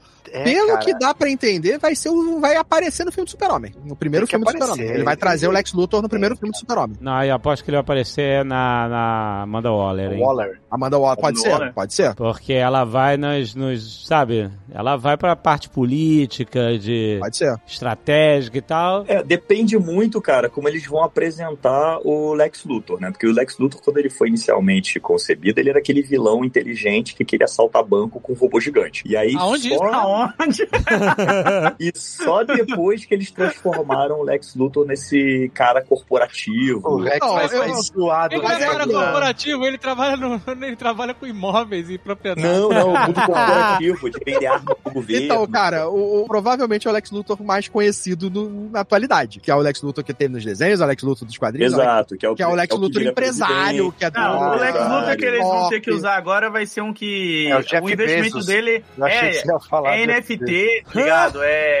Ele vai ser tipo o. Trump da DC, cara. Cara, eu Vai acho o difícil Trump eles irem pra esse lado, porque acima de tudo, o Lex Luthor ele é um cientista, ele é um cara muito inteligente. É, ele é considerado um dos caras mais inteligentes do mundo. Ô, ô, Rex, você lembra do. Ele é considerado Snyder um dos Cut? caras mais inteligentes do mundo, aí ele vai comprar uma rede social e vão descobrir que ele é só um farsante, é isso. É, mas Ah, você lembra eu- até do Lex Luthor da- do Snyder não era nada disso, né? Não, não é. Fazia xixi no pote, né? Era esse, né? Então. Pois é, por ele ser um cara extremamente inteligente, Como é que é? da- Xixi no pote? O Jesse, não lembra? No, no filme do. Tu não lembra disso, cara? Que ele bota disso? o xixi no pote da mulher lá na. Ele bota o, xixi lá no. Xixi não pode. Graças a Pode? Deus que eu não lembro Você disso. não lembra disso? Lá no, no, no- no julgamento que explode tudo com o super-homem. É, e o Ah. Superman não consegue ver a bomba porque. Qual que é a desculpa que eles dão? Eles dão uma culpa. É porque a cadeira do cara era de chumbo. Tinha um invólucro de chumbo. Tava voltado de chumbo, aí ele não consegue nem ouvir a bomba e nem ver com o raio-x dele. É isso. Não, uma coisa que eu acho que seria bem maneira é o Lex Luthor realmente, sei lá, presidente dos Estados Unidos. O Caquinho falou de Trump aí, mas assim, Pois é, ele já foi nos, nos quadrinhos. Sim, já foi, já. Sim. Nos anos 2000, né? Presidente Aonde? Aonde? nos, quadrinhos.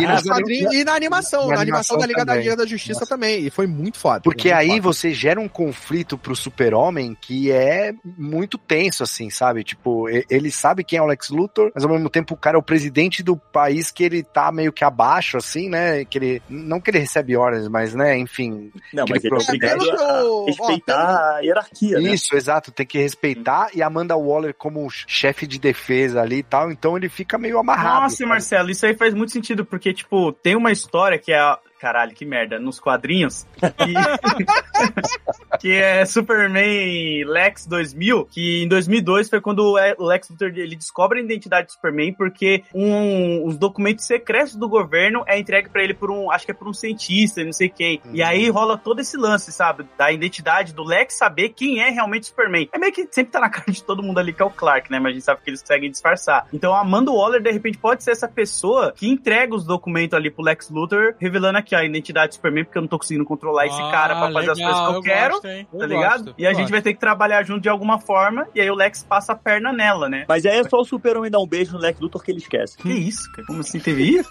Ué, um dos poderes do super-homem super-homem no nos quadrinhos é que ele conseguia apagar a memória das pessoas pelo beijo. Os quadrinhos não, no filme, no segundo filme do. Nos quadrinhos, na Era de Ouro, o super-homem tinha esse poder. Nossa, mano. Na era de ouro, não tão de ouro assim, né? Caraca. O cara dá um, literalmente, um boa noite Cinderela. Caralho!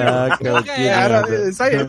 Caralho, mano. A era de ouro do Lex Luthor é ele no ramo imobiliário, né? Não, não, Lex isso Luthor. surgiu depois. É- Na Era Lex de Ouro, Luthor, pra mim, pra mim. É o, é o Lex Luthor Real Estate, o cara que tava querendo só vender condomínio em Alphaville. Eu, eu vou criar aqui um continente, porque eu comprei esse território É aqui muito bom, fora cara, é muito bom. do- da costa e vou explodir uma bomba atômica. Mas sabe o que eu fiquei pensando? Que vocês falaram aí, ah, que o, o- se o Lex Luthor for presidente, ele teoricamente é chefe do super-homem, Super-Homem, independente do- da história e quadrinho, ele é mesmo, né? O presidente é chefe do super-homem e tal. Aí, mas aí eu fiquei pensando o seguinte, que tem essa questão que o, o super-homem, ele, ele não é americano, ele é, ele é estrangeiro, né? Ele é alienígena. Não, mas ele é um americano, é um americano imigrante. E ele, imigrante, ele é um Ah, mas ele deu entrada na imigração? É. Entendeu? A Ele- documentação Tem toda dele é americana, cara. É falsa! A documentação falsa, porque a família não, Kent, não. a família Kent A Marta, a Marta. É, não tem essa não. Mas o meu ponto é o seguinte: de que o super-homem paga imposto? Porque ele tem residência lá naquela Fortaleza da Solidão. É lá Ah, que ele lá tá no- com residência. Ah, não, ele mora nos Estados Unidos, cara. Ele tem residência nos Estados É, Unidos. Mas ele tem no- residência lá também. Onde que é a residência fiscal do No- super-homem? Ah, É um Lá não tem residência fiscal. A Pô, eu vou ter que Antártica é- puxar a é a- livre. Na a verdade, ele tem aqui, sim, Caquinho. ele tem sim, e ele fala isso. Ele fala isso até no primeiro filme do Super-Homem, onde você mora. Eu, eu moro no Ártico. Ele Olha lá. fala- cara. Mas tem outra coisa pagar aqui. imposto. Aí. Vale lembrar também. Não, ele paga imposto pro Ártico, mas o Ártico pertence a quem? Não, mas ele não paga imposto como super-homem, ele paga como Clark Kent, porra. Ele paga imposto pro Ártico? Que porra é essa, Rex? É onde Essa. fica a Fortaleza da Solidão, porra. Não, não, não. Que Ártico é esse? É, O Rex, Então ele não melhor, pode pagar de um lugar que não existe como pagar, cara. Então não precisa pagar. Não chega um boleto lá, Rex, porra. a melhor história é você pegar a Liga da Justiça, Vícios e Virtudes, que o próprio. Caramba, é quadrinho é isso, né, Lô? De quadrinho, né? É, mas o, o próprio Lex Luthor dá uma torre de vigilância pra eles lá, porque eles destroem lá numa luta lá, e aí, e por ele ter salvado o Lex Luthor quando ele era presidente ainda, eles pedem uma torre de vigilância, e aí ele Eles constrói quem? lá Eles pra ele. quem? A Liga da Justiça. São duas Ligas da Justiça nesse arco, eu esqueci a outra. É LJA e SJA. Acho que é Sociedade da Justiça, que é a primeira Liga da Sociedade Justiça. da Justiça da América e Liga da Justiça da América. Então, mas na Isso. animação também eles têm a torre da liga que ela fica na, fora da Terra, né? Fica Ela- no espaço, mas é do. Bruce Wayne. Aí é o que eu gosto, ó. O Lex Wayne. Luthor que investe no- nos imóveis. Não, né? mas essa é do Tem Bruce fundo Wayne. imobiliário do Lex Luthor. Aí que eu quero, isso eu quero ver. É, e essa vida de cientista e empresário aí que o Azaghal tá falando que ele gosta pra caramba, que eu acho que é do filme, ela é do arco do John Byrne nos quadrinhos, Sim. que ele que constrói também essa vida Ah. aí, cara. Ele que constrói Tem um esse conceito dele personagem- ser um, um- tipo um Tony Stark, né? Um cara que vende armas pro governo e por causa disso ele é intocável porque o governo americano protege ele, porque o cara criou todo o sistema de defesa americana, vende armas pro governo americano, então assim, ele é, o É, aí que ele da funda a América, Lex sabe? Corp dele e tudo. Foi Tem um ele que criou esse personagem conceito que é da muito- torre Lex Corp, né? Tudo isso. Isso. Tem um personagem que é muito bom pra trazer, talvez, aí nesse conflito, que aí sim é um personagem que trabalha diretamente pro governo americano. Você botando ali um Lex Luthor, você trazer o Capitão Átomo, que é um Sim, personagem que sim, sim, sim. seria bem maneiro trazer ele pro universo dos filmes. Que ele é um super-homem. Né, Ele era um- ele era poderes militar, né? Ele é, É, um militar. ele foi o conceito do super-homem da Charlton Comics, né? E que foi criado pelo governo. Né? É, inclusive o Dr. Manhattan é baseado nele, né? O, não, Sim. não é isso? O, o Alan Sim, ele mesmo, Sim, ele sim. mesmo. Mas eu queria ver uma história dessa que a Amanda Waller indo cobrar o Superman imposto, esses bagulho, o governo batendo na porta dele, falando, e aí, parça, você tá com os registros em dia pra estar aqui trabalhando no Clarim Diário? Como é que tá? É, mas ela, ela manda essas mas, mesmo, cara, ela chantageia ele o tempo E- todo. Ele tem documento, cara. Pode ser falso, mas não é falso, porque foi originalmente tirado nos Estados Unidos. A única falsidade ali é, foi a mãe dele dizer, ele é meu, ele nasceu do meu ventre. Mas ele é, é isso. Ele tá lá no Kansas, registrado. É, Né? é na, isso, mão, na mão de um bom advogado, a gente tem uma série de tribunal excelente. Sabe qual é? É. É, porque Meu para pra pensar, ele não pode viajar normalmente com os pais, porque ele não vai ter cartão de vacina, né? Porque o Superman não vai se vacinar. Mas isso não é um problema nos Estados Unidos. Isso é um É, isso não é um problema nos Estados Unidos. Isso é só um problema aqui no Brasil. É, pra ele é de boa Ai, isso, né? Aqui no Brasil não Doações. pode nem ir na escola, mas lá acho que tudo bem. Gente, ele não precisa viajar com os pais, é só os pais irem sozinhos, ele já encontra os pais lá. Caraca. Verdade, menos uma passagem. The hierarchy of power in the DC universe is about to change. E o Monstro do Pântano, né? Vai ter essa fase, né? Deuses e Monstros, Gods and Monsters, que ele anunciou. A gente tem Monstro do Pântano na, na Marvel, na DC, é isso? Não, Então, não, na não, Marvel não, é diferente. você- é diferente. Você tem o Man-Thing. É o Homem-Coisa, Homem-Coisa, Coisa, que até aparece nessa esse presentation que teve aí do Wolfman. Isso, do, do- do- O- Exato. Bem legal, inclusive. que é bem maneiro. E é um. Tem um filme antigo também dele, o Man-Thing, da mesma época, não, um pouco depois, acho que do início do final dos anos 90, que também teve o filme do Monstro do Pântano dos anos 80, né? Nossa, é horrível isso aí. Que é Pô, não terrível. fala não, adorei esse filme, cara. Eu vi quando criança. É claro que adorou, é claro. No mesmo programa Rex que defendeu Esquadrão Suicida 1 e esse filme aí agora. Pô, esse filme, né, cara, olha só, eu vim de uma época que filmes de super-heróis, quando passava, a gente gostava, cara. A gente não tinha o que a gente tem hoje. Hoje é que a gente saturou. Na época, o filme do Monstro do Pântano foi bem bacana, cara. Foi bem maneiro. Pra- Ah, na pra- época era legal. Teve o primeiro e teve até dois. Esse filme não tem nada. Quando a gente tá gravando, até onde a gente tá gravando, não tem nada confirmado. Nem data, nem diretor, nem, nem roteirista. É, quase todos esses projetos, na verdade, não tem data nenhuma, né? O único confirmado data é o filme do Super-Homem, de todos esses que ele anunciou. Mas o James Gunn falou que ah, vai ser um filme mais, tipo, contido nele mesmo, mas ele vai se conectar com o DCU. Vai englobar todo o universo desse outro. E que a origem, que é uma história muito maneira, a história do, do Monstro do Pântano. Então eu queria. Vamos falar um pouco sobre o Monstro do Pântano como personagem da DC, quem ele é e tal, porque que ele é um personagem maneiro que, que deve ser um filme foda que, vem por aí. Depende Cara- muito de que fase você pegar, porque inicialmente a primeira história dele, nos quadrinhos, Cara, eles vão usar a fase do foi, Alan Moore. o, foi um episódio só. Eles vão usar o que foi sucesso, que é a fase do Alan Moore, que Com é essa onde certeza. ele é reconhecido Fala até hoje. rasgar o cu, né, cara? É, com certeza. Mas Assim, também o cara assim como a revolucionou, série. né? A série foi mais ou menos nessa pegada. Sim, né? que conta a Dele ser mesma uma história da série. entidade, De, dele ser uma entidade da natureza, né? Ser tipo um... Do ser- verde, né, que eles chamam. É, ser meio que um defensor da terra, né? Da natureza, do E- verde. Existe, existe uma, uma divisão mágica na DC, e dentro dessa divisão mágica da DC, você tem o Parlamento das Árvores. E o Parlamento das Árvores é o que toma conta de tudo que é verde no mundo, né? E eles têm um campeão. Esse campeão é, o- é essa criatura que é o monstro do pântano. E aí, na história que eles querem fazer, eles vão trazer essa que é a mais atual, que é a que passou pela mão do Alan Moore, que inspirou a série de televisão, que é o Alec Holland, o personagem. E aí você tem essa coisa dele estar ligado com todo o universo místico da DC Sim. Comics. E, inclusive, eles fizeram aquela Liga da Justiça Sombria, que é a Uhum. Zatanna, o John Constantine. Constantine, aí tem o Monstro do Pântano.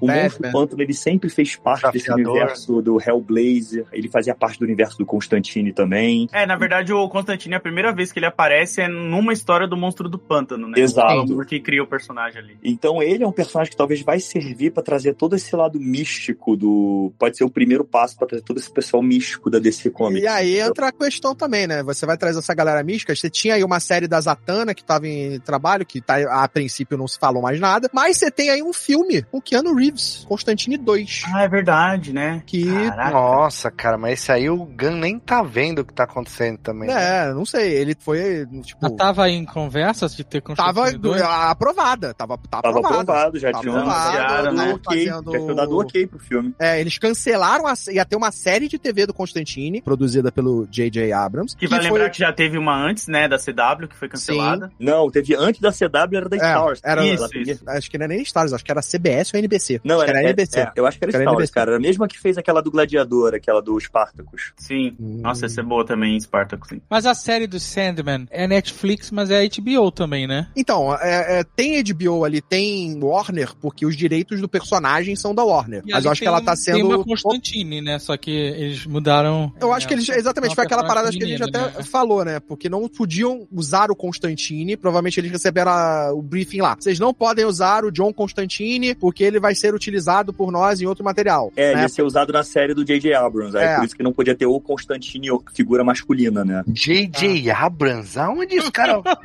Não é possível, gente. Não é Era, possível. era. É. Ele ia fazer a série do Constantine, que foi cancelada Graças e deu a lugar. Graças ao bom Deus. É, Os caras viram o que lugar- aconteceu em Star Wars e falaram, cancela lá, dá. Ah, Pelo cancela amor de. Deus, É. gente. Era só que faltava. Coitado, o Constantine é maneiro. Eu acho que não dá pra fazer filme e série mais de Constantine com Keanu Reeves. Nem não entrega, Não. né, gente? É verdade, não, Não. entrega. Às vezes É. pedir um cara maneiro, um ator mesmo dramático pra fazer um Constantine, cara. Um cara bom. É, e até porque vai lembrar que o filme do Constantine que a gente gosta com Keanu Reeves é tudo, pra mim, pelo menos, menos Constantine. Você pode chamar de qualquer outro filme que funciona ali Sim, normal. sim, o Padre contra Demônios. Perfeito, é um ótimo filme do mesmo jeito. Padre contra o demônio. Tá ligado? Cara, ele tem Meu padre bastante Marcelo coisa. Rossi, no porrada Ele do tem bastante Mas aí, aí é outro filme. Aí é Mas depois é, esse Constantine, se entrar no hall dos filmes da DC, vai entrar como selo É Elseworld. Elseworld, o filme Elseworld. Constantine 2, vai ser Elseworld. Entendeu? Porque não vai seguir o padrão que eles querem do Constantine. É, Porque ele o tá dentro dessa tem um- pegada do Joker, dentro da pegada do Batman do Matt que ele Reeves. não vai fazer nada de Constantine, vai deixar isso pra lá, cara. Vai lá, deixa isso pra lá. É, cara, porque quem conhece o John Constantine, ele é- o conceito dele é muito diferente de tudo que foi apresentado. Eu acho que o único Sim. que acertou na mão mesmo foi essa série do Stars. Sim, essa série é a Porque primeira. assim, agora o, o Kenny Reeves tá na crista da onda. Então a DC falou, pô, a gente tem um filme com o cara, vamos pegar e trazer esse cara de volta. Não, eu- ele tá, ele tá lelezinho, né, cara? o Então, não, eu né? sei, mas agora que eles talvez tenham um plano aí com o James Gunn, acho que não faz mais sentido eles, sabe? Mas aí ou, que tá, ou eles cara. acreditam esque- no James Gunn e vão com tudo e foca Pois nessa é. porra. Mas- mas, não, cara, engana, Mas velho. aí que tá, não vai ser isso, não vai ser só o universo compartilhado. A DC, a Warner, vai continuar fazendo filmes separados Mas com é isso, diretores cara, isso- específicos. Isso é um problema, sabe É por quê? isso.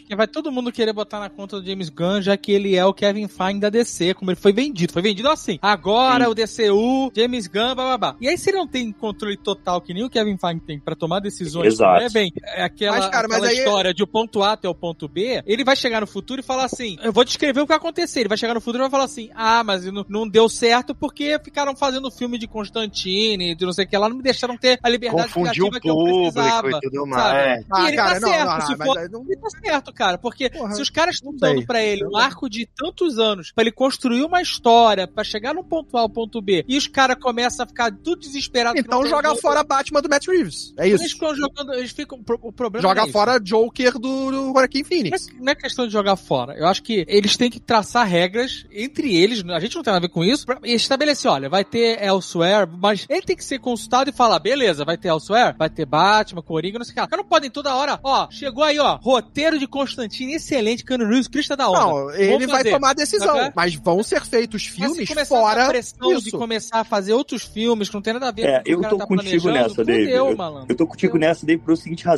cara. A gente entende. O grande público não vai entender o que que é selo elsewhere. É. O cara vai, Não o cara vai vai, entrar no cara, cinema não e vai ver assim, porra, Porra, não tô entendendo porque o não Batman vai aparece no filme A gente Coringa. tem série da Marvel que é isso. Então, mas nem todo Não, mundo, porque Carquinho, dentro da Marvel e tudo se curte, comunica. entende? cara. Dentro da Marvel tá tudo se comunicando. É, é tudo o mesmo universo. De cara. 10 anos pra cá, tudo da Marvel. Sim, e o é, Ari- um precisa episódio assistir, conecta não com precisa episódio. assistir tudo, mas tá, é tudo o mesmo universo. Essa que é a parada. A DC, o público leigo, leigão, ele não, não sabe dessas paradas que a gente tá falando aqui, dessas notícias que a gente não sabe nada. O cara vê um filme do Batman, aí viu lá o, o, o Batson, aí achou maneiro, ou não gostou. Vamos pegar um cara que gostou do filme do Batman. O cara foi lá, viu o filme do Batman, gostou. Aí ele viu o filme do Coringa e gostou. Ele tá louco pra ver esses dois se encontrarem, porque na cabeça dele é o mesmo universo. É. Aí de repente ele vê uma série do Pacificador e, uai, não tô entendendo Não, nada. não, aí daqui e- a pouco surge pra esse cara um filme do, Sim, do mas então você acabou de falar. Então, o que vocês acabaram de falar é: acaba com tudo e vai ser só uma Não, coisa. cara, então acaba com o Batman Matt Reeves, acaba com o o tô- o que eu tô dizendo é. Porque assim, eu, como consumidor de conteúdos de, de filmes de herói, eu quero que essa parada dê certo. Porque assim, a gente tem várias possibilidades de histórias muito maneiras que a gente conversou aqui é, ao longo desse programa. O meu receio é que os executivos, que eles. É na isso, DC é é, muito mais perceptível do que na Marvel, em termos de executivo. Agora eu não tô falando mais das histórias, tá? Executivos. Na Marvel, o Kevin Feige conseguiu falar assim: ó, eu mando nessa porra, vem cobrar de mim, e ele fez lá o MCU dele, o arco. Agora não tá tão bom, as pessoas estão cobrando dele, ele tá tentando sustentar, falando, vai, vai que vai dar certo. Mas você tem lá, você, você consegue notar isso até de fora, você vê que isso tá rolando. Na DC, na Warner, é tudo uma loucura. Primeiro porque troca de dono toda hora. Era de não Sim. sei quem, depois mudou pra AT&T, depois mudou pra... Discovery agora. Discovery. Aí depois muda, sei lá, pra coxinha do Não, Teixeira. mas do- agora a gente tá Todo mundo compra caminho. essa merda. Porra, mas aí é é exatamente isso. A gente tá num ponto em que foi Mas vendido que tá, pra a um gente- grupo A gente que tá... é a mas- Discovery. E eles Ah. estão reformulando a porra toda. Eles demitiram todos os executivos, demitiram a porra toda e pegaram dois caras, que um é um produtor foda, que é o Peter. Peter Safran, pegaram o Peter Safran e pegaram o James Gunn. Eles botaram na mão deles, olha, vocês vão dar a palavra final pra DC. Mas, Caquinho, pensa comigo, ó. Beleza, então vai ter os outros filmes. Vai ter o Batman do Reeves e vai ter o Joker, por enquanto tem esses daí, né? Aí, o Batman do Reeves faz um bilhão e meio de bilheteria, tá? Tô dando um exemplo aqui. Pô, puta sucesso, o Batman 2. Aí, os caras vão virar, o que, que a a Warner vai fazer? Falar, ô James Gunn, atrasa esse filme aí que você vai lançar, que a gente vai lançar um Batman 3 agora aqui. E aí, porra, o Batman do Brave and the Bold que você lançou, a galera não gostou muito, a galera tá gostando mais do Batinson aqui. Aham, aham. Então a gente vai. O Joker que você fez aí no teu filme, puto, o Joaquim Fênix tá detonando aqui. Vamos fazer o 3, o 4 com a Beyoncé e a Lady Gaga agora. Então, cara, ele, ele, ele Caraca, vai ficar. a Beyoncé de Era Venenosa. Sim, mas aí você Caralho, já tá é assumindo, porque até agora a gente não teve isso. Você tá assumindo que os novos executivos Não, que não. deram na mão dele Então, a parada mas eu estou dizendo tomar que é um conta risco, e vão é um tirar. risco. Tem. Cara, mas Não. aí risco existe. Carlos. Não, mas até não. na Marvel, até na Mas Marvel. era- Desculpa, mas esse atenção, risco existe na Carlos. Marvel. Olha, o cara, o James Gunn, entrou nesse rolê já com um monte de exceções. O trabalho dele é muito mais complexo. Porque, por exemplo, Sim. ele entrou com uma forçação de barra monstra de ter super-homem no filme do Black Adam. Depois ele entrou Mas isso com não um tem a ver com ele, filme- cara. Isso não teve a ver com ele. Ele não, tá uma- não mexeu em nada disso. Mas Não, ele tá cara, engolindo mas- a seco, né? mas tá Ele não mexeu mas- em nada disso. Mas tá na ele não gestão mexeu. dele, cara. Ele vai Não, não, não, foi antes. Foi Carlos, antes. ele Foi contornar essa confusão, é isso que eu tô falando. Não, beleza, ele tem que um contornar filme isso do Black Adam, que tá dentro do universo DC, na cabeça das pessoas, que acabou de ser lançado, que tem o super-homem, aí ele entra na parada e fala assim, esse super-homem não faz mais parte. Aí, tem um monte de filme que ele herdou, que ele não pode Porra, jogar mas aí, mas agora quebrando isso. Fortuna, gastaram uma fortuna pra fazer essa merda desses filmes, e eles estão lançando pra ver se faz o dinheiro, se paga os filmes. O único que não vai lançar é o da Batgirl, porque esse ninguém encarou, ninguém tancou. Mas você não quer a prova de que ele tá com o poder muito mais na mão dele do que ele pegar e bater na mesa e falar esse super-homem não é mais o super-homem? Sendo que não, todo mundo tava não, falando que o queria. Super-Homem é só um easter egg, cara. Se ele tivesse poder Não, não, mesmo, mas todo tu mundo acha que ele que ia rolou- encarar filme de, de Shazam? Esse Shazam? Não, foda-se o Não Shazam, ia. cara. A gente tá falando do Henry Cavill Super-Homem. O Henry Cavill Super-Homem, todo mundo queria. Tava todo mundo, todo mundo, quando falar, tira, meu Deus, Não, acabou o Super-Homem. Caquinho, o Super-Homem, R. meu Cavill não tinha nem carteira assinada, cara. Sim, não, É fácil cara, demitir um esquece cara isso. assim, cara. Esquece isso. Mas era o que todo mundo queria. Se os executivos da Warner fossem essa coisa que estavam controlando ele, muito provavelmente os caras teriam falado, não, deixa ele como super-homem. Você Eu só tá- quero cara, saber. é, Ninguém- eu não falei, ninguém falou o- que eles estão controlando ele. O que a gente falou é que ele tem um pepino na mão, porque ele já começou com um monte de intervenções, um monte de questões. Ele não tem uma folha de papel em branco Não onde tem, ele vai desenhar não o plano tem, não. dele. Ele, ou ele vai começar o primeiro ano dele rolando um monte de filme que não tem nada a ver, pra depois, quando acabar esse ano, ele falar, agora a gente esquece tudo que vai começar de novo, entendeu? Mesmo que seja isso, que ele espere passar um ano e rasgue e deixe o papel ficar branco e fala, agora é daqui pra frente, é ruim pro momento dele, entendeu? Não é o momento que ele chegou e falou assim, vamos começar do zero, primeiro filme, não. Ele pegou a parada em movimento, sabe qual é? Não, e Essa fora a que é isso que, isso que a gente falou, de repente. Não, gente, ó, o, o Kenny Reeves fez, tá fazendo um bilhão no John Wick 5. Vamos fazer o Constantine 2 aqui. James Gunn, vai ser Elseworlds, não se preocupa não. Mas vai, ele vai entrar nessa data premium aqui, porque a gente quer que. Então, Porque assim. esse eu- S-World aí, ele tem uma carinha de, de sacoé de loophole ali pro pros caras ficarem metendo o filme conforme a E concorrem com eles mesmos, cara. Concorrem É, com eles exato. mesmos. O Westworld, ele já falou que é isso. É poder fazer filmes que não conversam com o universo de 10 Mas é anos. eles ruim, cara. É ruim se isso É ruim, no planejamento eu do cara. concordo, é ruim porque pro grande público é uma confusão. Muita gente tá falando, pô, quando é que o já teve esse questionamento de pessoas, sim, de caraca, será que o Batman do Pattinson vai aparecer no Coringa? Tanto é que tem aquele Coringa que eles colocaram no filme, nas cenas deletadas e tiraram pra não marcarem aquele Coringa, porque tá, era assim uma ideia dele juntar esses dois universos antes do James Gunn entrar, essa galera toda, porque foram dois filmes que bateram um número absurdo de público, entendeu? Rendeu pra caramba. Então, exato, tem o Coringa do Reeves, tem o Coringa do Joaquim Phoenix e o, o- e o James Gunn vai ter que pôr um Coringa também, cara. Aí vai ficar com três Coringa de novo. E tem um detalhe que a gente tá esquecendo, que, cara, esses filmes são recentes. Na cabeça da galera, o super-homem é o Henry Cavill, sabe? Exato. É, pra muita gente, o Batman é esse legado que o Zack Snyder deixou. Então, tipo assim, se você mantém os personagens como o Ezra Miller como Flash, é, você mantém o cara do Shazam, você mantém essa galera toda, é, o Aquaman, o pessoal não vai entender. Pô, pra quem? É, É, novo confuso, universo, é universo antigo, é Zack, sabe? O Zack Snyder deixou esse peso muito grande na DC. e o fantasma, Rex, porque assim, se É o um fantasma, super-homem se exato. o super-homem de 2025 aí, não, a galera filme não do gostar, fantasma aí é foda, não. Aí não é possível. Pô, esse filme é muito bom, cara. Não, não, não, não, não, não é. Não é. É fraco. O Fantasma merecia um filme novo. Merecia. Merecia um filme novo também. acho. Mas, mas o, É, os- Ara Studios com estátua de fantasma. a gente tem mesmo, a gente tem, tem dela e do Flash Gordon. Se o Porra, um filme dos Defensores da Terra. Ia Defensor ser da Terra, maravilhoso, cara. falta só o Mandrake. É muito errado, Defensores da Terra. Mandrake, Mandrake lotar, não, né, gente? Pô, não. o Lotar é o segurança do Mandrake, cara. Porra, não, cara, não. É totalmente errado essa merda. Não é, cara. É a mesma coisa que era. o- Olha só, o Mandrake está pro Lotar, igual o Dr. Benton está pro. Eu aceito pro o Mandrake e o Johnny Lotar Quest, se o cara. Mandrake for preto e o Lotar branco, cara. Não o contrário, porra.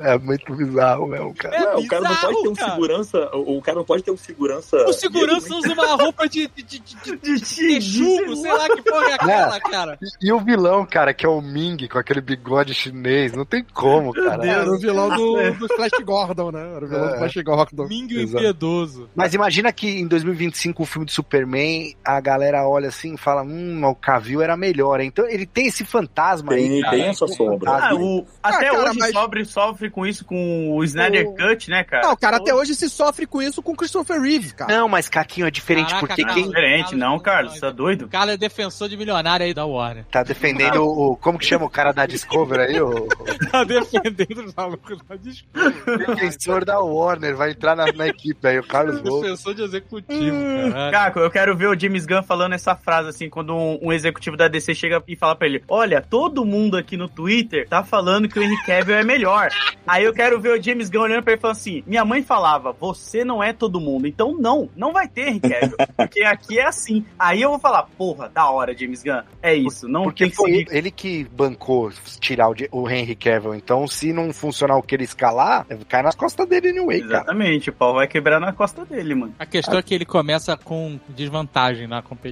Ele começa, É, a gente começa falou- pra trás, É, é, foda. No, no É, cast do Black Adam, a gente falou que ele ia pegar a bike e, e- sem correia, né? E tentar fazer ela entrar no eixo, tipo, pedalando. E é isso mesmo que ele tá fazendo, cara. Ele, ele tem que pedalar essa bicicleta aí e ver se a correia vai entrar no, no- no- nos dentes de novo. O problema que a gente já tem aí, que é, o, que é o problema que a Marvel não teve no início. Que a DC vai ter sempre que tentar trazer esses personagens. Porque esses personagens são icônicos desde sempre. Né? Super-Homem, Batman, Mulher Maravilha. Mas é louco porque a dificuldade que a Marvel teve no começo por não ter os principais heróis do selo Ajudou pra tinha. caralho eles. Ajudou, porra. né? O criativo, primeiro né? arco do MCU É. que foi. Eles não tinham as- essas, entre aspas, muletas, né? De ter. Porque todo mundo vai querer ver um filme de super-homem, independente de que. que- Sim. né? O Batman, esses caras levam pro cinema mesmo. Não tem jeito. Mulher Maravilha e tal. A Marvel lá não tinha Homem-Aranha, não tinha esses monstrão, herói, herói, sabe? Era. É, os a Marvel agora, estão na mão exemplo, deles, né? Eu vejo É. uma das maiores dificuldades que a Marvel Marvel vai ter agora vai ser escalar os X-Men, por exemplo. Qual vai ser os X-Men que ela vai escalar? Qual vão ser os heróis que vão fazer parte dessa equipe? Ah, isso Como é- meia hora. Não, cara, mas aí você resolve com uma formação. A gente já resolveu. Uma coisa Mas Nerd- você vai ter uma formação. Já, já teve o Nerdcast disso, já tá resolvido. Onde vai ter outra forma? Cada um vai ter uma formação. Aí eu quero, só, é só, eu tô esperando a ligação do que que A, a maior alegria do Dave, se o James Gunn tivesse na Marvel, a gente via com certeza um Tropa Alpha.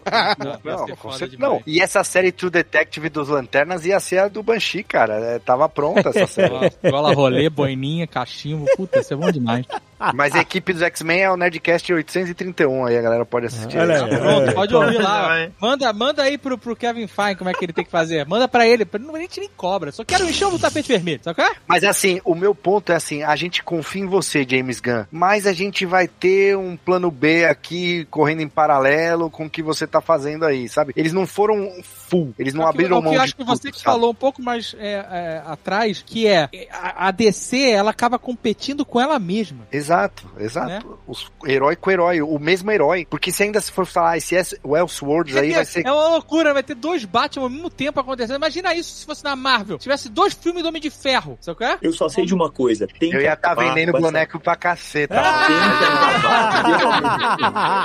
Os dioramas, pararam ia estar da hora. Mas aí tá, eu acho que isso funciona na DC, cara. Com- principalmente com esses personagens. Funciona, Você ter versões diferentes. Caraca, até agora Diferente, tipo, da nada. Não funciona, cara.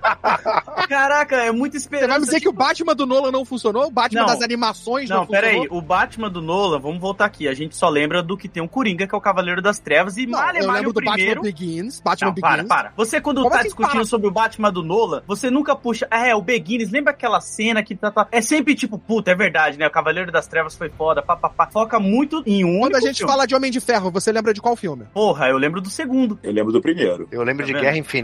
Aí, ó. É- É, que nem Guerra nas Estrelas, Tá cara. O melhor é o Império Contra-Ataque. Quando vendo? você fala de Batman, eu lembro de uma porrada de filme também. Não, mas eu- acho que a DC até agora ela vai ter que saber pegar todo esse público que tá dividido, que nem a gente tá dividido aqui no Nerdcast, fazer todo mundo dar a mão e sentar pra assistir e falar: caraca, que legal, quero ver mais disso, porque vai ser meio difícil, é o que eu acho. Então, Esse- acho que, essa é, acho que eles não têm esse objetivo. Esse é um objetivo que parece bem claro pra Marvel, né? Eles falam, você vai ver isso aqui, to- todo mundo tem que ver isso aqui. Você pode ver um pouco mais ou um pouco menos, mas a história é essa, sabe qual é? A história agora vai levar lá pro Kang. Então, você tem que ver essa história. Você quer ver mais? Você tem série, você tem filme, você tem animação, você tem um monte de coisa, mas a história é essa. A DC, ela parece que não quer seguir esse caminho, porque ela conta um monte de histórias separadas, um monte de história. Vamos ver como é que ele vai organizar daqui pra frente. Mas só de ter esse Elsewhere, ele já tá desviando o Elseworld. foco. Ele já tá contando mais de uma história, entendeu? E isso é uma, Não, mas, é uma é, diferença estratégica que, que os dois selos têm, entendeu? Os dois selos Cara, mas ele já deu o caminho nos primeiros passos, que ainda, tipo, ainda tão longe de acontecer. Você já tem ali, ele já deu que no Lanterna a gente vai ter a grande ameaça. Então, tipo, já vai se formular o final, mais ou menos. Que- Quem vai ser esse grande cara? Como eles vão chegar lá? Não sabe ainda.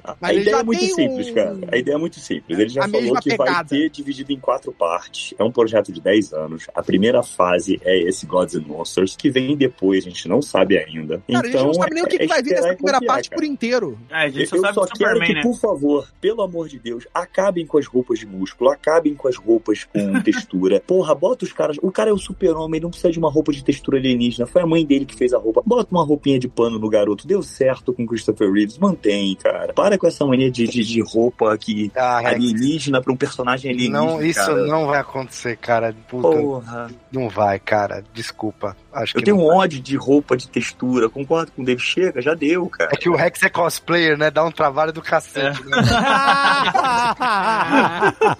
He-Man é mais fácil, fala aí, Rex. Pô, por favor, bota essa galera pra malhar, gente. o trabalho do He-Man é só os anos de vida que ele perde, né?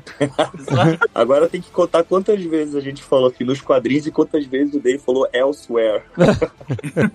O Gladiador Dourado a gente falou, né? Falou muito rapidinho, é sério. Falou. também. Junto com o Besouro Azul ali, né? Gladiador Dourado é o cara que veio do futuro? Ele vem do futuro? É do futuro? É do Isso. futuro. O Gladiador Dourado foi que tomou um pau do. do. do... Do Apocalipse. Apocalipse. Isso. É. O Então, Gladiador vem- Dourado é um caminho muito maneiro, porque é um personagem que, tipo, a descrição que o James Gunn deu é bem maneira, porque ele vai ter síndrome de impostor, né? Da hora. Porque, Mas é, porque não, é isso, Ele deu é né? a descrição dos quadrinhos, porra. É Ah, exatamente sim, isso. ele vai ter síndrome de impostor. Ah, e Ele é um legal cara que se ele vem do futuro, ele vai poder dizer pra gente se funcionou ou não o plano da DC.